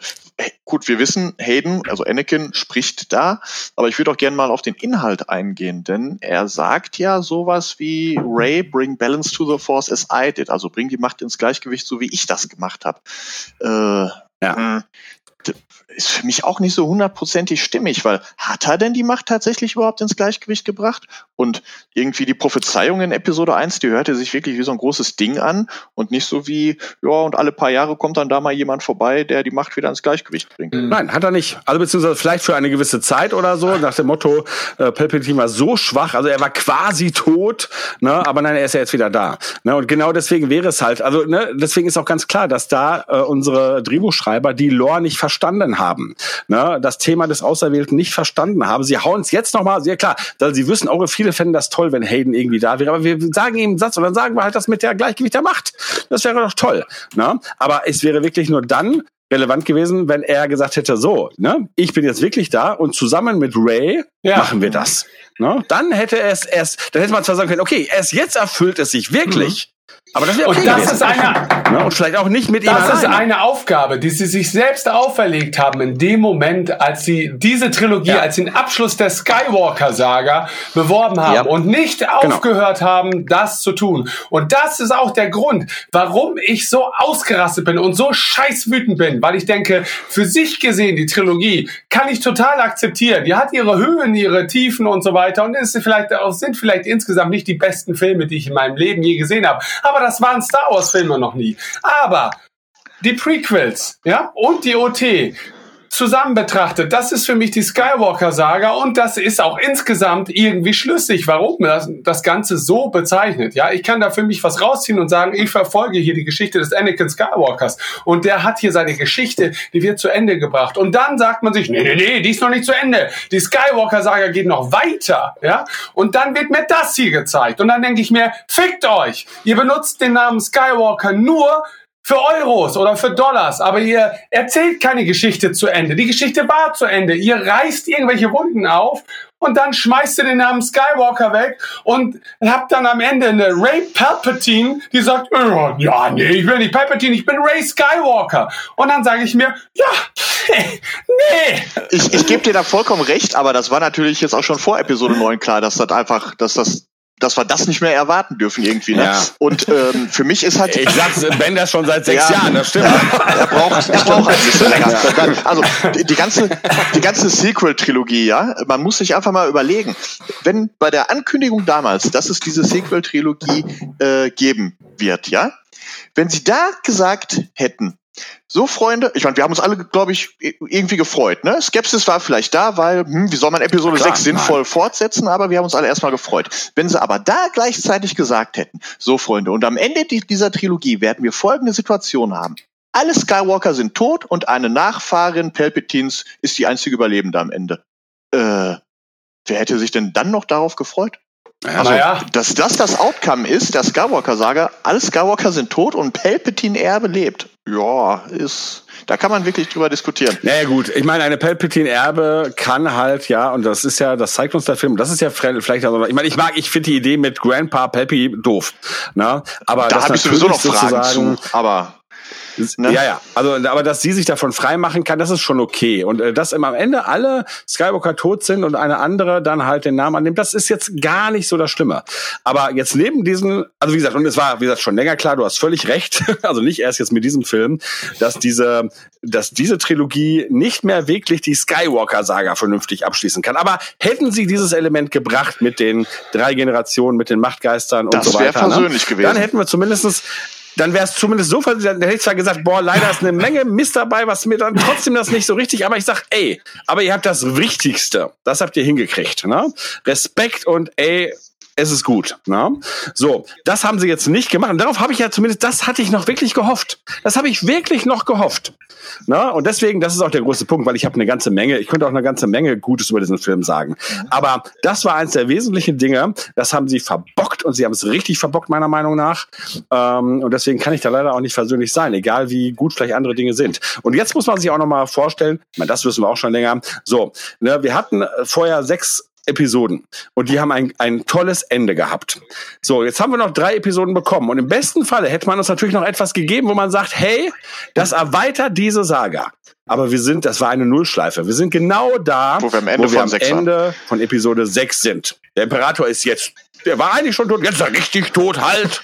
Die Ja? Evox Und es gucken sich im Jedi, Himmel es die, gibt die, die Explosion Ja. eines äh, Sternzerstörers an. Ja, Ja. Ja. absolut. Ja. Und damit ist diese dritte Trilogie eigentlich eine billige Fortsetzung wie einem B-Movie-Horrorfilm. Ja. Ne? Das, äh, das Creature of the Black Lagoon, der erste Teil war toll, dann haben wir gesagt, machen wir noch einen zweiten. Oh nee, das der Creature war nicht tot, aber am Ende vom zweiten Teil ist er auch wieder tot, bis zum dritten Also um Teil. für mich mal eine, eine, das eine Klammer zu setzen, ich habe ja eingangs gesagt, dass äh, meine Star Wars Welt relativ in Ordnung ist gerade und das ist auch trotz aller Kritikpunkte, die ich hier habe, so. Äh, aber was jetzt die Dann haben wir noch nicht lange nee, genug nee, geredet. pass auf, was die Sequels angeht, was die Sequels angeht, die haben meiner Meinung nach inhaltlich für die Geschichte der Saga nach wie vor keine Daseinsberechtigung. Ich finde trotzdem, dass Episode 9 erstmal ein wirklich guter Star Wars Film eigentlich war, trotz aller Kritikpunkte. Ähm, und zumindest diese Trilogie gekapselt für sich doch noch zu einem halbwegs halbwegs runden Ende gebracht hat. Und das ist mehr, als Ja. ich denen zugetraut habe. So, und wir sprechen da jetzt, wir, wir sind hier nicht auf OT-Niveau oder so, sondern wir bewegen uns auf Sequel, also aus, auf Sequel-Niveau, das meiner Meinung nach oder aus meiner Sicht deutlich niedriger anzusetzen ist. Und, und dafür war Episode 9 dann doch tatsächlich versöhnlich. Aber ja, alles, was wir jetzt gerade schon gesagt haben, sind Kritikpunkte, die Mhm. für mich einfach äh, äh, kein, keine Daseinsberechtigung für diese Trilogie ergeben. Ja. Nein, da hast du auch recht. Ne? Äh, Das würde ich auch tatsächlich sagen. Der Film hat schon eine ganze Menge geboten, was mir prinzipiell gefällt. Und wie gesagt, gerade dieses Element, äh, Ben, also Kylo und Ray, was ich ja halt als dann doch noch ein wertvolles Ja. ansehe. Ne? Wobei das hätte auch wunderbar außerhalb der Saga funktioniert, so eine Geschichte, ne? um solche Figuren. Äh, und da hätte ich es auch lieber gehabt. Aber nun gut, ne? das habe ich ja jetzt dann so, muss ich ja, sonst würde ich ja dem Film völlig Unrecht tun. Ich muss ja die Geschichte erstmal so akzeptieren, wie sie uns vorgegeben wurde in den anderen Filmen. Und da würde ich wirklich sagen, hey, äh, da bin ich wirklich sehr mit zufrieden und insofern, das stimmt schon. Äh, es war besser, als ich es mir im schlimmsten Fall hätte vorstellen können. Aber es hätte doch noch ein paar Elemente gegeben, wo ich dachte, hey, das wäre so einfach gewesen, dann hätte wäre ich wirklich, dann wäre es noch mal wirklich Mhm. viel besser gewesen. Ne? Also das heißt, ich würde sagen, sie haben ein gutes Ende gefunden, aber es ist bestimmt nicht das erstbeste, also das Beste und auch nicht das zweitbeste und auch nicht das drittbeste, sondern wahrscheinlich das zehntbeste. Ja, aber für mich sind am, am Ende des Tages sind die großen Probleme die Kernaussagen dieser Trilogie. Ne? Also wie ich das gerade meinte, dass das im besten Falle wird einfach nur die Bedeutung der Skywalker ein bisschen herabgesetzt. Äh, und ich sehe das wie ihr, dass, dass man diese Trilogie einfach storytechnisch nicht gebraucht hätte. Also wir befinden uns immer noch in dem gleichen Zustand wie nach Ep Episode 6. Und das ist halt das Ding, was ich was mich in Rage bringt, was mich wirklich in Rage bringt, ist, dass das stellenweise von kleinen Details abhängt. Ja? Mhm. Also man, man, man hätte nur einige minimale Aussagen oder vielleicht in der Gesamtbedeutung schon sehr große Aussagen, aber was so diese Sequel-Trilogie betrifft, kleine Aussagen abändern müssen, damit es sich einfach in der Gesamtheit besser anfühlt. Weißt du? Und dann hätten sie nicht mal Anakin bringen müssen. Aber dann hätten sie vielleicht, dann hätten sie den Mo- Monolog von Anakin in ihrer Vision oder in ihrem halbtoten Zustand vielleicht abändern müssen, so nach dem Motto, also mit dem Gleichgewicht und mach so, wie ich das gemacht habe. Nee, sie macht nicht das, was du schon gemacht hast. Du hast das Gleichgewicht gebracht und sie macht jetzt was anderes vielleicht, ja, um, um die Bedeutung deiner Tat nicht gleichzusetzen mit dem, was sie macht oder zumindest deine Tat herabzusetzen, ja. Und dann lasst sie nicht am Ende Skywalker nennen und diesen Namen von seiner Bedeutung befreien. Denn ich meine, wir hatten diese Diskussion ja schon im Spoilercast. Also äh, da äh, dann fand ich es unter einer gewissen Voraussetzung sogar als positiv, wenn man den Namen Skywalker jetzt nicht an eine Blutlinie bindet, sondern an einen Gedanken. Ja, dass man sagt, hier, so, ja. wir sind hier so die, sind, es gibt die Jedi nicht mehr, ja, so die, weil das hat ja Episode 8 so ein bisschen vermitteln wollen. Der Orden der Jedi ist so ein Konstrukt, das sich eigentlich nicht mehr selber tragen kann und äh, es gibt irgendwas Neues. Ne? So, also hätte ich durchaus damit leben können, dass die Grundaussage wäre, okay, die Jedi und die Sith und so weiter, diese alten Konventionen, die existieren nicht mehr. Aber es gibt halt so diese neue Art von Machtnutzern äh, im positiven Sinne, die sich hier finden und wir nennen uns die Skywalker. Das, äh, das ist zwar auch ein bisschen Hanebüchen, aber das ist eine, das ist eine, eine Sache, die die Bedeutung der Skywalker als Familie oder des Individuums innerhalb des Skywalkers nicht herabwürdigt. Ja, das ist sowas wie, ja, also wir, wir handeln mhm. hier im Geiste dieser Familie, die einfach das verkörpert, was wir darstellen möchten. Wir wollen der Welt etwas Besseres bieten. So. Aber das wird mir in diesem Film halt nicht deutlich. Das ist halt Ray, die, die halt in, innerhalb dieses einen Filmes als Sprössling des Abgrundtief, ich weiß nicht, vielleicht ist das ja auch besonders gut, dass, dass sie als Palpatine, als Hitler-Tochter sich halt eben, äh, dass sie ihren Namen komplett bei, beiseite lässt und den, diesen Skywalker-Namen weitertragen möchte, dass sie ihn überleben lassen möchte und so weiter. Vielleicht ist das eine sehr positive Aussage. Das Pro also ich finde, ich habe wirklich überhaupt kein Problem damit, dass sie das mit dem Namen macht. Ne? Aber das, was du sagst, und das ist auch wesentlich, leider hat sie aber das liegt nicht an ihr. Das liegt ja daran, was die Drehbuchschreiber da ja. vorgegeben haben. Sie hat es nicht würdig erworben ja, genau. sozusagen. Genau. Das, das ne? ist das Problem. Äh, das ist das Problem. Ne? Also hätte, wäre, wär, wie gesagt, dieser Endkampf anders gelaufen, so wie wir es gerade so ein bisschen dargestellt haben, und hätte sie dann gesagt, und deswegen, weil ich hier im Prinzip letztendlich das vollende, was Anakin sozusagen angefangen hat. Ne? Oder am Ende sogar mit ihm genau. tue. Deswegen bin ich jetzt auch wert, ja, ein Skywalker ja, zu sein. Definitiv. Sozusagen. Ja. Also und ich meine das jetzt überhaupt nicht auf irgendeine so eine, so eine Erbschaftsgeschichte, sondern ich meine es rein vom, hey, Familie ist mehr als Blut. Das ist ja genau der Punkt sogar. Ne? Also ich gehe ja gar nicht auf diese Blutnummer, sondern sag, hey, Familie findet man unter uns, so wie wir uns hier finden. Ne? Aber wir sind auch würdig. Ja. Und da ist es halt so, dass es nicht, aber das fängt ja schon damit an, dass Hayden eben nicht das Richtige sagt. Genau, das sind so no? kleine Fitzeldetails ne? eigentlich, die das Aber das liegt nicht an Anakin Skywalker, Genau, das liegt nicht an Anakin Skywalker, weil ich glaube, George Lucas hätte ihm was anderes in den Mund gelegt. Also das ist so ein Gedanke, der kam, und ich finde es eigentlich ganz witzig, ähm, dass dieses Annehmen des Namens Skywalker, dass das vielleicht auch so ein bisschen darauf zurückzuführen sein könnte, dass Ray eigentlich am Ende gestorben ist und dann wiedergeboren wurde durch das Opfer von Ben und dass man gewissermaßen jetzt argumentieren könnte, dass mehr ah. oder weniger ja, das hat, Skywalker, sie hat ein Skywalker-Leben in sich aufgenommen.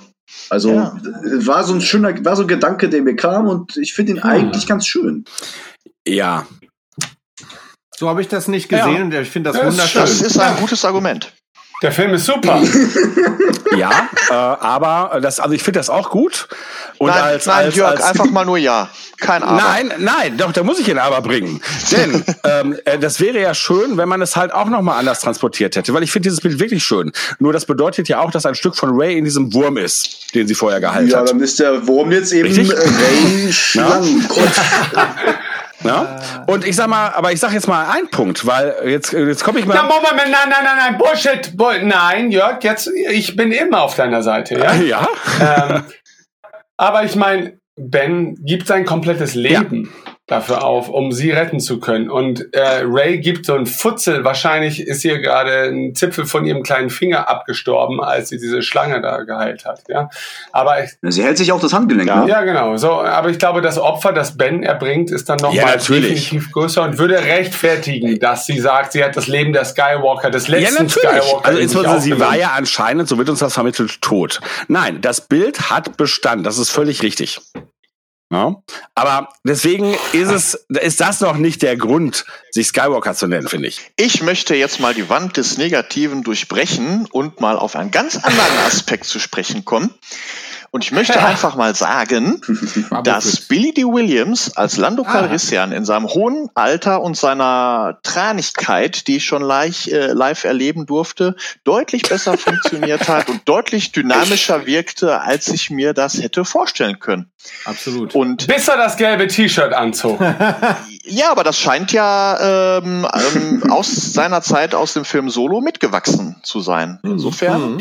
alles gut.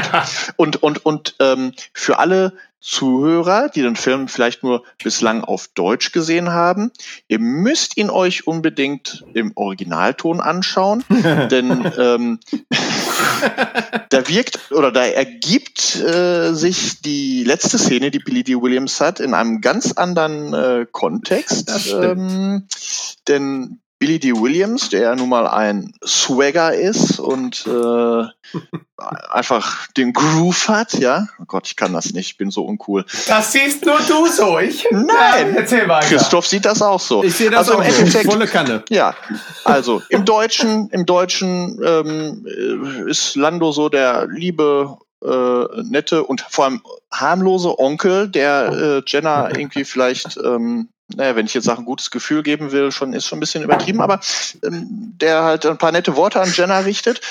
Und im O-Ton, meiner Meinung nach, macht Lando Jenna äh, da an und macht ihr ein unmoralisches Angebot, das sie vermutlich nicht ablehnen kann. Ich verstehe echt nicht, wie alle, wie Volle alle darauf kommen. Ich, ich meine, das, ist doch vom, das ist vom Gefühl so her so falsch. Das ist für mich auch so, so äh, offensichtlich. Nein. Also sein ganzer Unterton und wie er dabei guckt, das ist einfach so in Character ja. Lando. Nein, das ist eben Lando, das kann ja, er nicht eben. abstellen. Ich meine, es ist doch eigentlich klar, dass sie, ein, dass sie die Verwandtschaft angedeutet wird, was ich übrigens auch nicht gebraucht ja. hätte, dass gesagt wird, sie könnte seine Tochter das sein. Das Wir wissen doch alle. Wie kommt denn jetzt auf Verwandtschaft? Da gab's mal Gerüchte, äh? da gab's Was? mal Gerüchte, dass das so ist. Also ja, vielleicht haben sie die sogar gedreht und die Storyline komplett rausgeschnitten und das ist ein Überbleibsel davon. Im Original ist es dann aber aus dem Verwandtschaftsverhältnis zu einem Lover-Verhältnis geworden. Sexuellen Verhältnis ja, geworden? Richtig. Ja, meine Fresse. Also guck mal, erst 95 ja, oder 83 oder wie alt ist Als ob Lando das Ja, aber trotzdem, also das ist Lando. trotzdem das aber das ist, na, weiß ich nicht. Ach, nee, das, das ist. Und Verwandtschaft, nur falsch, weil die beiden Leute. dunkelhäutig sind. Eben. Nee, das sehe ich auch nicht so. Jetzt schau mal, jetzt schau mal. Naja, es wird aber schon, finde ich, stark Lando hat doch offensichtlich Raiden Falcon Ich finde es auch überflüssig. Ja? Das heißt, seine eine Liebhaberin ist schon mal weg. Also ja. muss er sich eine neue suchen und da ist Jenna. Ah, die war ja schon vor Jahrzehnten. Ja, aber geht jetzt Lando auch davon aus, dass er der Vater von, von Finn Lando ist? geht davon was? aus, dass er der Vater von 50 Prozent aller Leute ist. Also ja, das ist rein statistisch Ah, stimmt. Also, ja, da, da habt ihr recht. Aber jetzt mal von der ja, schmutzigen ja. Sache mal weg. Also ich ja. fand einfach, die haben Lando tatsächlich ziemlich gut eingesetzt. Ja. Also ich hatte mir halt auch äh, Sorgen gemacht, so ne, wie fit ist Billy D. Williams und ich war gut, er war jetzt nicht unbedingt in, oh. in äh, Kör in körperlichen Szenen zu sehen, also in actionreichen Szenen.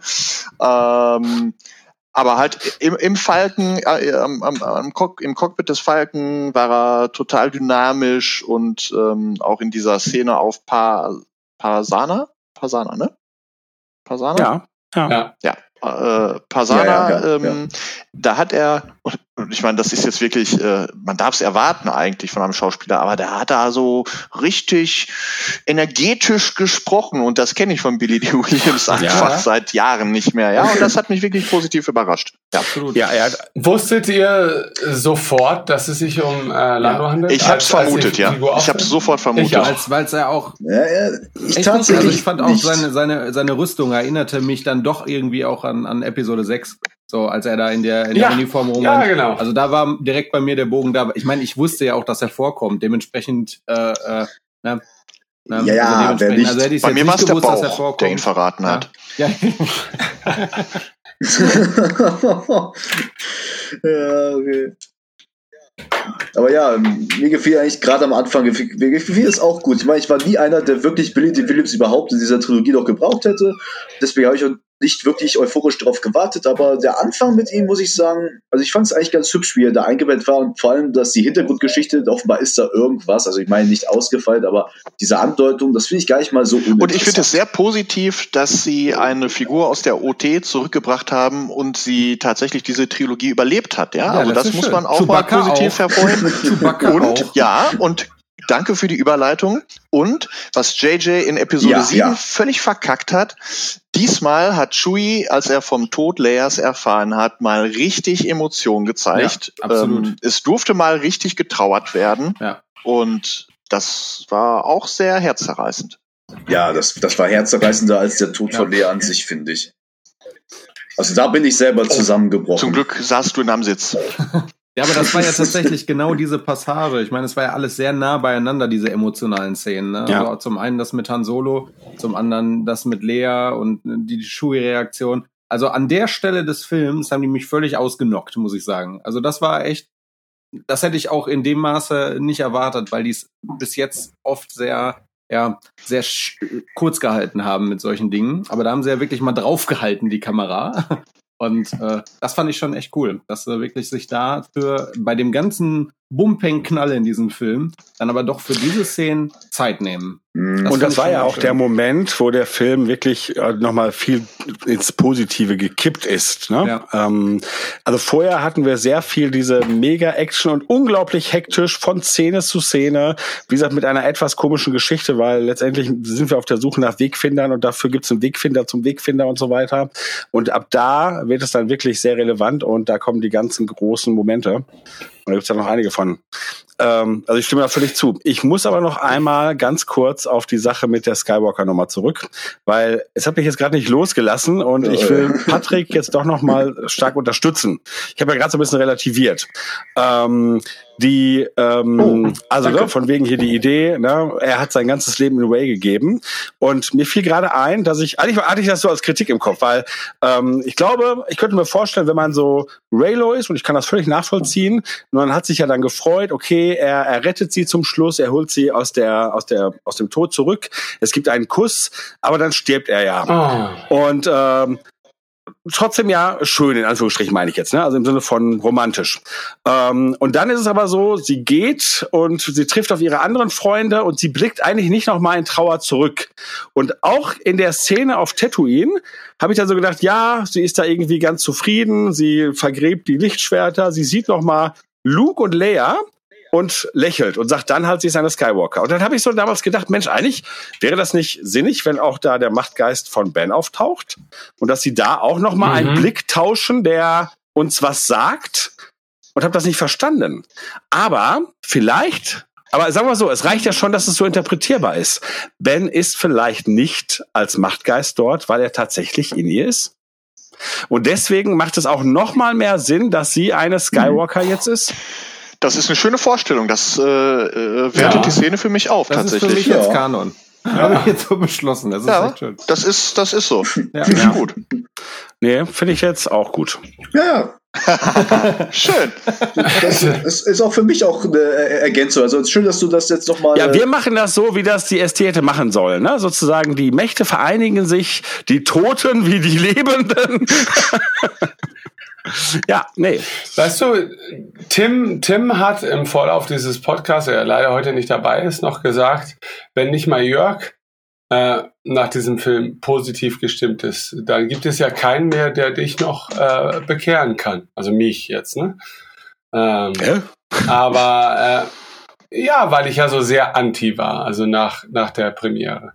Ähm, und normalerweise bist du jemand, der in der Lage ist, mich innerhalb eines Podcasts irgendwie auf die andere Seite zu ziehen. Na gut, aber es war ja ähm, schon so eher auch, äh, ging ja in die Richtung, dass eigentlich klar war, dass ich da jetzt nicht so positiv wahrscheinlich. Genau, genau. Ja. Deswegen äh, fielst du ja weg als Ach, ah, jetzt Therapiemaßnahme. Ja. So, ja. ähm, aber tatsächlich ist es schon so, also natürlich äh, hat die zweite Sichtung da ein bisschen beigetragen, aber auch äh, die Gespräche hier innerhalb des Podcasts haben mir schon wieder ich habe versucht, mich sehr intensiv damit auseinanderzusetzen, aber es sind halt wirklich ja auch nur Details, die mich komplett in den Abgrund gestürzt haben. Und manche Details wurden heute hier zumindest in ein anderes Licht gerückt, ja, so dass ich sagen kann, okay, na gut, wenn ich es unter diesem Gesichtspunkt betrachte, aber es geht mir um die Aussagen des Films, ja. Und da muss ich sagen, okay, äh, da, da gibt es zumindest einige Aufreger, die ich für mich persönlich jetzt dann eher rechtfertigen könnte als noch vor drei Stunden. Das ist halt tatsächlich der Fall, weil alles noch so frisch ist, ja. Ähm, und weil, ja, weil man sich halt noch nicht so seinen eigenen Kanon wieder zurechtgerückt hat. Was ich ähm, übrigens auch noch schön fand an der Endszene, war die Geschichte mit ihrem neuen Lichtschwert. Da hatten uns ja die Spoiler irgendwie gesagt, ja, sie hätte aus dem Lichtschwert von Leia und von mhm. Luke mhm. sich ein neues zusammengebastelt und sie wird die Reste vergraben. Das fand ich immer schon irgendwie komisch, äh, als man das so gelesen hat. Und äh, es ist ja ganz anders. Ne? Sie, sie vergräbt ja tatsächlich die vollständigen Schwerter oder sie lässt sie in den Sand versinken Warum das auf Tattoo ist egal. Wir wollen jetzt nicht kleinig sein. Und dann sehen wir, dass sie wie das halt auch äh, Brauch der Jedi ist, sich selber ein neues, also ein ganz neues Lichtschwert gemacht hat. Und also nicht nur, dass es halt jetzt eine gelbe oder goldene, wie man das auch immer nennen will, Farbe hat, was ja schon ganz cool ist. Äh, sie hat das ja gemacht aus dem Material ihres Stabes. Ja. Und ne, das bringt wieder diese Individualität da rein. Ne? Äh, Ey, das habe ja. ich nicht gesehen. Nee. Entschuldigung, ich habe gerade einen Frosch im Hals, ja, aber. Oh. Das ist so. Okay. Ähm, ja, nicht deswegen. Ich habe gerade echt so einen Husten, aber ist ja, ist aber, das ist aber nicht schön, weil das natürlich. Ich habe das nicht gesehen. Ich habe mich immer, ich habe mich immer nur gefragt, wo kommt dieser ja, goldene gut, Kristall her? Kristall? Ja, gut, na, Moment, was heißt, ne, Moment, Moment. Äh, Kanon ist ja, es gibt ja keine farbigen Kristalle. Die Kristalle sind alle, ne? Äh, ja, ja, okay, klar, ich weiß, aber, ja, aber, aber das ist genau der Punkt, du. weil wo, wo kommt der her? Gerade ja, nach genau, das wird ja Sinn machen. Ja gut, es gibt auch woanders Kristalle, ne? Bei Illum gibt's ganz, ganz viele, ähm, aber die sind ja halt farblos, ne? Und die kriegen ja die Farbe aufgrund ihres Trägers. Hm. Und ähm, das ist natürlich natürlich nochmal ein wichtiger wichtiger Punkt. Wenn man halt diese Lore berücksichtigt, ob das jetzt jemand wie J.J. Abrams wirklich tut, ist eine andere Frage, aber wir reden ja jetzt hier für uns. Na, dann hat das natürlich auch wieder einen Grund. Und wenn wir, wir wissen jetzt halt, Ray und Kylo waren eine Dyade. Und wenn die jetzt wirklich halt nochmal auf durch diese äh, Lebensenergie übertragen, Tragung nochmal auf eine andere Art und Weise verschmolzen sind, dann kann das natürlich auch sich in, einen, in einer anderen Lichtschwertfarbe manifestieren. Und dann macht das für mich auch tatsächlich Sinn, dass es vorher noch nie eine gelbe Klinge gegeben hat. Das funktioniert wieder. Ja, außer bei Knights of the Old Republic. ja, ich rede vom Kanon. Ja, ich hatte übrigens eine, äh, der, der, die Luke-Kennerfiguren früher in den 70er, 80er ja. Jahren, die hatten ja. immer gelbe Lichtschwerter. Ja, ja. Stimmt. Aber egal. Aber was natürlich noch interessant ist, also, ne, also wie gesagt, sie hat ihren, ihren Stab benutzt, um sozusagen das Lichtschwert daraus zu machen. Also halt die Hülle, jetzt sage ich jetzt mal. Äh, und das ist natürlich cool, weil das ist halt ähm, äh, auch braucht der Jedi, dass man was Individuelles, also zumindest hier in dieser einen Clone Wars Episode mit den Jünglingen, die dann halt auf diesem auf diesem Raumschiff sind, wo sie halt ihre Lichtschwerter zusammenbauen. Ne? Und, und der Wookiee ist das Holz. Bauen, ja, ne? genau. Ne? Und das hat mich daran erinnert, das war schön. Was natürlich aber auch interessant ist, äh, und das passt wieder dazu, dass sie letztendlich oder dass ihr Vater ein Darkseid-User ist. Wir haben ja bei diesem Stab schon in The Force Awakens immer gesagt, was ist damit los? Weil die Spitze von diesem Stab ist ja eindeutig eindeutig das Lichtschwert von Darth Maul. Erinnert ihr euch? Ja, ja. Ja? Hieß es nicht, dass sei der Stab von Darth Plagueis? Ja, das war so eine Theorie, ne? Aber es ist ja eindeutig halt, wie gesagt, dieser, dieser, dieser, dieser Kopf. Und insofern, das werden die sich nicht dabei gedacht haben. Aber insofern ist das irgendwie ganz nett, ne? Dass sie sozusagen halt aus Material, das für sie mal aus Schrott ein gebastelter Stab war, äh, ihr Schwert gemacht hat, das aber tatsächlich jetzt eine gewisse Ähnlichkeit zu einem Darkseid-Schwert hat. Aber das ja. nebenbei. Ähm, ich wollte noch irgendwas sagen. Aber mir fällt es jetzt gerade nicht ein. Aber ähm, tatsächlich das mit dem Lichtschwert am Ende und so weiter. Ja, äh, du wolltest nicht auf Details eingehen. Genau, Tatooine. Ja, warum Tatooine? Also ähm, natürlich ist Tatooine was so die Perspektive des Filmbetrachters und, und des, äh, des Saga-Liebhabers betrachtet ein sehr zentrales Element. Was die Charaktere selbst die also Leia, welche Verbindung hat Leia zu Tatooine? Ja. Das, das finde ich tatsächlich ein bisschen fragwürdig. Ja. Ich meine, ja, ja, ich glaube, es geht, es geht da nicht um Tatooine, oder? Es geht doch einfach mehr darum, dass sie, ja, sie wird eben zusammen mit ihrem Bruder, also es geht um ihren Bruder, also in Bezug auf Lea geht es mehr um ihren Bruder als um den Planeten, ne? Ja, aber auch, auch Luke, ähm, weiß ich nicht, der war nicht gerne auf Tatooine und also ich sag mal so, ich, äh, ich glaube, es gibt zwei Ebenen. Es gibt natürlich die Ebene, ich glaube, J.J. Äh, Abrams hat einfach gedacht, mit Tatooine hat alles angefangen 1977 und ich lasse alles auf Tatooine enden. Das, für, das genau, ist für genau, mich, das genau, das ist für mich natürlich jetzt kein Grund. Die Frage ist, kann ich einen anderen Grund finden? Und tatsächlich bis gerade habe ich das nicht gekonnt, weil da hätte ich nämlich auch gesagt, Leia hat nichts mit Tatooine zu tun und Ray hat auch nichts mit Tatooine zu tun. Und wie gesagt, ob, ob Luke das interessiert, was da bei seiner egal. Aber es ist der Schicksalsplanet der Skywalker, zumindestens in Episode, äh, in der Prequel-Trilogie und in der Sequel, äh, in der äh, OT. Klassischen Na, Und man hat es eigentlich bisher nicht gemacht, in der Sequel-Trilogie das halt auch nochmal zu spiegeln. Und jetzt habe ich bis jetzt habe ich es blöd gefunden, aber wenn wir bei dieser Theorie bleiben, dass sozusagen wir da jetzt Ray Skywalker sehen, die eine Verbindung ist aus Ray und Ben, für Ben. Ben ist ein echter, also in dem Fall auch gebürtiger Skywalker und der war vielleicht mal mit Luke da. Also da macht es dann schon wieder mehr Sinn. Und dann blicken da halt Luke und Leia und dann muss man sich auch vorstellen, dass er sogar nicht, also Luke schaut dann ja nicht nur Ray an, sondern seinen Neffen und äh, Leia schaut nicht nur Ray an, sondern ihren Sohn. Und das dann auf dem Schicksalsplaneten der Skywalker. Also ich sag mal das so, wir haben das jetzt, das hat was. Und äh, also damit ja. kann ich jetzt echt positiv abschließen. Das ist gut. Wie, wie interpretiert ihr denn diese ganze Geschichte mit Tatooine? Glaubt ihr, dass Ray jetzt nur dahin gekommen ist, um die ah. Schwerter zu begraben und sich vielleicht mal das anzugucken, wo die denn alle herkommen? Oder hat sie das wirklich... der Soundtrack. Ah ja, ein New Home, stimmt. Der Soundtrack gibt eigentlich die Antwort. Ein New Home, ja, stimmt. Ja, genau.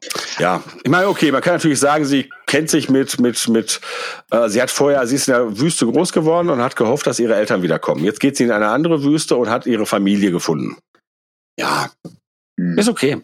Ich, ich, weiß nicht, ob ich Home einfach so darauf beziehen würde, aller, oh, ich, ich wo, wo lebe ich jetzt in dieser Galaxis, die wir erneut befreit haben? Auch ich gehe einfach mal dahin. Man könnte es vielleicht wirklich als das Home des neuen, äh, ja, des von Ray möglicherweise neu gegründeten Jedi-Ordens sehen, der vielleicht dann auch, da wären wir wieder bei der alten Theorie, ähm, dass hier der Aufstieg des Skywalkers auch den Aufstieg dieser neuen Machtnutzer Jedi, die sich dann vielleicht alle mehr oder weniger den Titel nach Skywalker äh, nennen. Ich meine, Skywalker ist ja auch streng genommen ein Wort, das äh, sich, wenn man es so, so analysiert, ne, das könnte sich genauso gut eben als ein Titel eignen wie ein Name.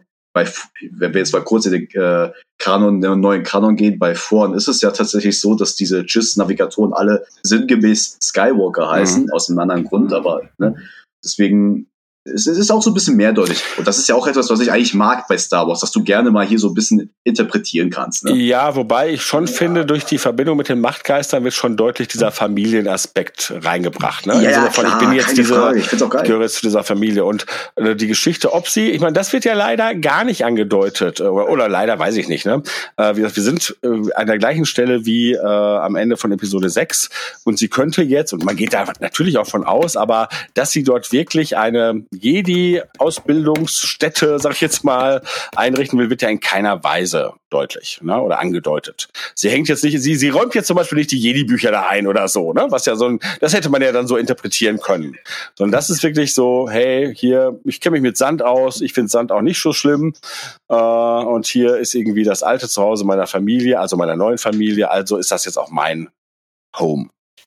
Das sind wunderbare Schlussworte, Jörg und Patrick, die ihr da von euch gegeben habt. Wir sind heute gar nicht auf den Soundtrack und so weiter eingegangen, wobei ich auch der Meinung bin, um da jetzt mal ganz kurz vorzugreifen, da ist mir jetzt auch gar nicht so viel im Gedächtnis geblieben, so auf kurze Dauer. Da muss ich mich, glaube ich, noch ein bisschen intensiver mit auseinandersetzen. Ich hatte zwischendurch das Gefühl, äh, John Williams ist einfach auf seinen Laptop gefallen und dann sind da noch so ein paar alte Melodien wieder in den Film reingeflossen. Das ist aber auch total okay. John Williams ist der beste, unsterblichste Filmkomponist aller Zeiten, aber er ist nun mal auch vielleicht am Ende seiner Schaffensphase. Da muss man ja jetzt auch nicht alle drei Wochen das, das Weltwerk erwarten. Ähm, und vielleicht ist der Film auch vom Tempo her einfach zu rasant und gibt einfach auch zu wenig äh, Platz für Musik ja, äh, um ja. da wirklich hervorstechen zu können.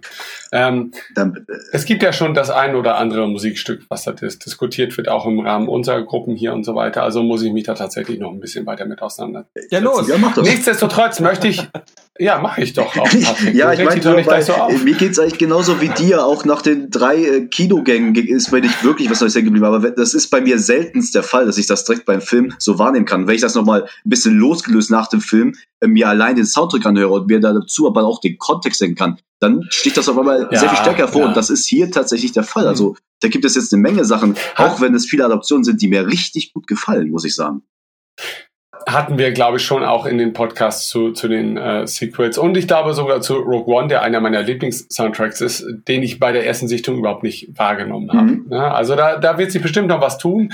Ähm, nichtsdestotrotz glaube ich, dass wir, ungeachtet der Tatsache, dass wir nicht der erste Podcast sind, die diesen Film besprechen, äh, habe ich, äh, und ich habe eigentlich alles gehört, was man so hören konnte, weil ich selber mir so ein bisschen noch weitere Gedanken einholen wollte, dass ich, äh, damit ich heute nicht wieder negativste Mensch der Erde wirke, ähm, habe ich echt das Gefühl, wir haben heute unglaublich viele Punkte angesprochen, die nirgendwo anders bisher angesprochen worden sind. Und dafür danke ich euch, äh, wie ich es euch nur danken kann. Denn das ist echt Wahnsinn. Also für mich persönlich ist das, ihr wisst ja, wie heute mein Tag ablief. Ich habe euch schon Lieder geschickt, die darauf hindeuteten, dass ich mein ganzes Star Wars-Dasein beenden Nein. möchte an diesem Tage. Ja. Ähm, also äh, ich war tatsächlich, also für mich ist Star Wars nicht mein ganzes Leben, definitiv nicht. Ähm, aber äh, all das, was drumherum stattgefunden hat in den letzten, ja, seit wann haben wir denn Disney jetzt eigentlich, solange es äh, Radio Tatooine gibt, denn damit haben wir angefangen, ähm, hat das mein ganzes Leben umgekrempelt und ich habe damit so viele Leute äh, kennengelernt, die ich nie wieder in meinem Leben missen möchte. Und das bedeutet natürlich auch, ich freue mich immer besonders dann, wenn ich auch zumindest im Groben eine ähnliche Gemütslage mit den Leuten teilen kann. Und ich fühlte mich tatsächlich nach der Erstsichtung in Hamburg entfremdet, weil ich so dachte, hallo, ihr seid meine besten Buddies so in diesem Kontext und, und ich denke irgendwie gerade ganz anders, warum ist das so? Ja, und das hat mich richtig traurig gemacht. Und das ist nicht unbedingt Schuld des Films, aber das ist einfach so, das ist halt die Tatsache gewesen. Und ich glaube einfach, dass wir heute unglaublich viele Punkte angesprochen haben und auch äh, in verschiedenste Richtungen interpretiert haben, die mir zumindest äh, bis heute noch gar nicht so bewusst wurden, weil ich sehr äh, versteift war in, in meiner Ansicht, ne, in meiner Meinung und so weiter. Und diese ganzen Internetdiskussionen, da, da braucht man gar nicht viel zu sagen. Die, die haben das Ganze eher noch vertieft. Also auf Reddit zum Beispiel fällt dieser Film absolut durch, ja. Also würde ich sagen, dass 90 Prozent der, der äh, Reaktionen sehr mhm. negativ sind. Wir haben ja heute gesehen, auf Rotten Tomatoes wurden die Audience Scores veröffentlicht und die sind ja sehr positiv. Mhm. Ne? Also was haben wir? 53 zu 88 Prozent oder so. Also quasi verkehrte Welt im, im Vergleich zu uh, The Last Jedi. Ne? Und das hat mich dann nach, nach dieser ganzen Misere der letzten anderthalb Tage nochmal zum Denken äh, angeregt, weil ich so dachte, bin ich denn so falsch? Ist das jetzt alles so? Bin, muss ich einfach, was ist los mit mir? Ja? Ist Star Wars jetzt einfach wirklich so schlecht wie alle Marvel-Filme und muss ich das akzeptieren? Hey. Nee. ähm, und vielleicht ist es das gar nicht. Äh, ich danke euch für diesen wundervollen Nachmittag. Und ich hoffe, es hat euch Spaß gemacht. Und ich glaube, das war nicht die. Wie immer. Aber danke, Dennis. Und danke, Chris. Und danke, Jörg. Und danke, Patrick. Danke, dass du das erste Mal dabei warst. Ich danke dir, dass ich dabei sein durfte. Ja, ich, du hast wahrscheinlich heute gemerkt, man muss manchmal ein bisschen kämpfen, sich hier durchsetzen zu können, weil wir aber auch noch so aufgeladen sind. Ne? Und jeder muss irgendwie zum Wort kommen. Ich glaube, drei Viertel meiner Tonspur ist auch völlig übersteuert, weil ich mich so aufrege. Aber das ist egal. Das ist scheißegal. Diese Zeit unseres Lebens werden wir nicht wiederholen können. Das ist das Ende, das ist das Ende unserer Skywalker-Saga, ja. Und scheißegal, wie wir uns jetzt heute an diesem Tag fühlen. Diese Gespräche werden wir so in dieser Form nie wieder fühlen äh, führen können und auch fühlen können. Und dafür bin ich unendlich dankbar. Und das äh, Ganze mit solchen tollen Leuten machen zu können, ist einfach das Allerbeste auf der Welt. Also von daher danke ich euch. Ich liebe euch. Und ich wünsche euch noch einen wunderschönen Abend. Liebe Zuhörer, ich bin auf eure Meinung gespannt. Und äh, wollt ihr noch irgendwas sagen? ja, wir lieben dich Wer auch. Wer war eigentlich heute der Moderator? Ich habe diese Stimme, ich kenne die nicht. Weiß ich, ich bedanke mich auch sehr. Also ich glaube, wir könnten, hätten noch viel sagen können und auch noch ein paar positive Sachen, aber ich glaube, das Wichtigste haben wir getan. Insofern, äh, ich bin zufrieden. Danke, gehabt euch wohl. Yeah! Bis denn! Hier bei Radio Tattoo. Oh, es gibt ja noch The Mandalorian. Oh, wundervoll. Okay, tschüss. Ciao.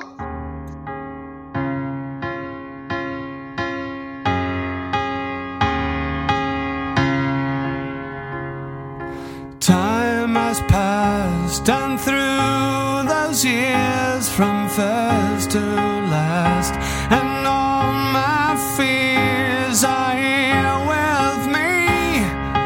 We've been on this road too long. Star Wars Union came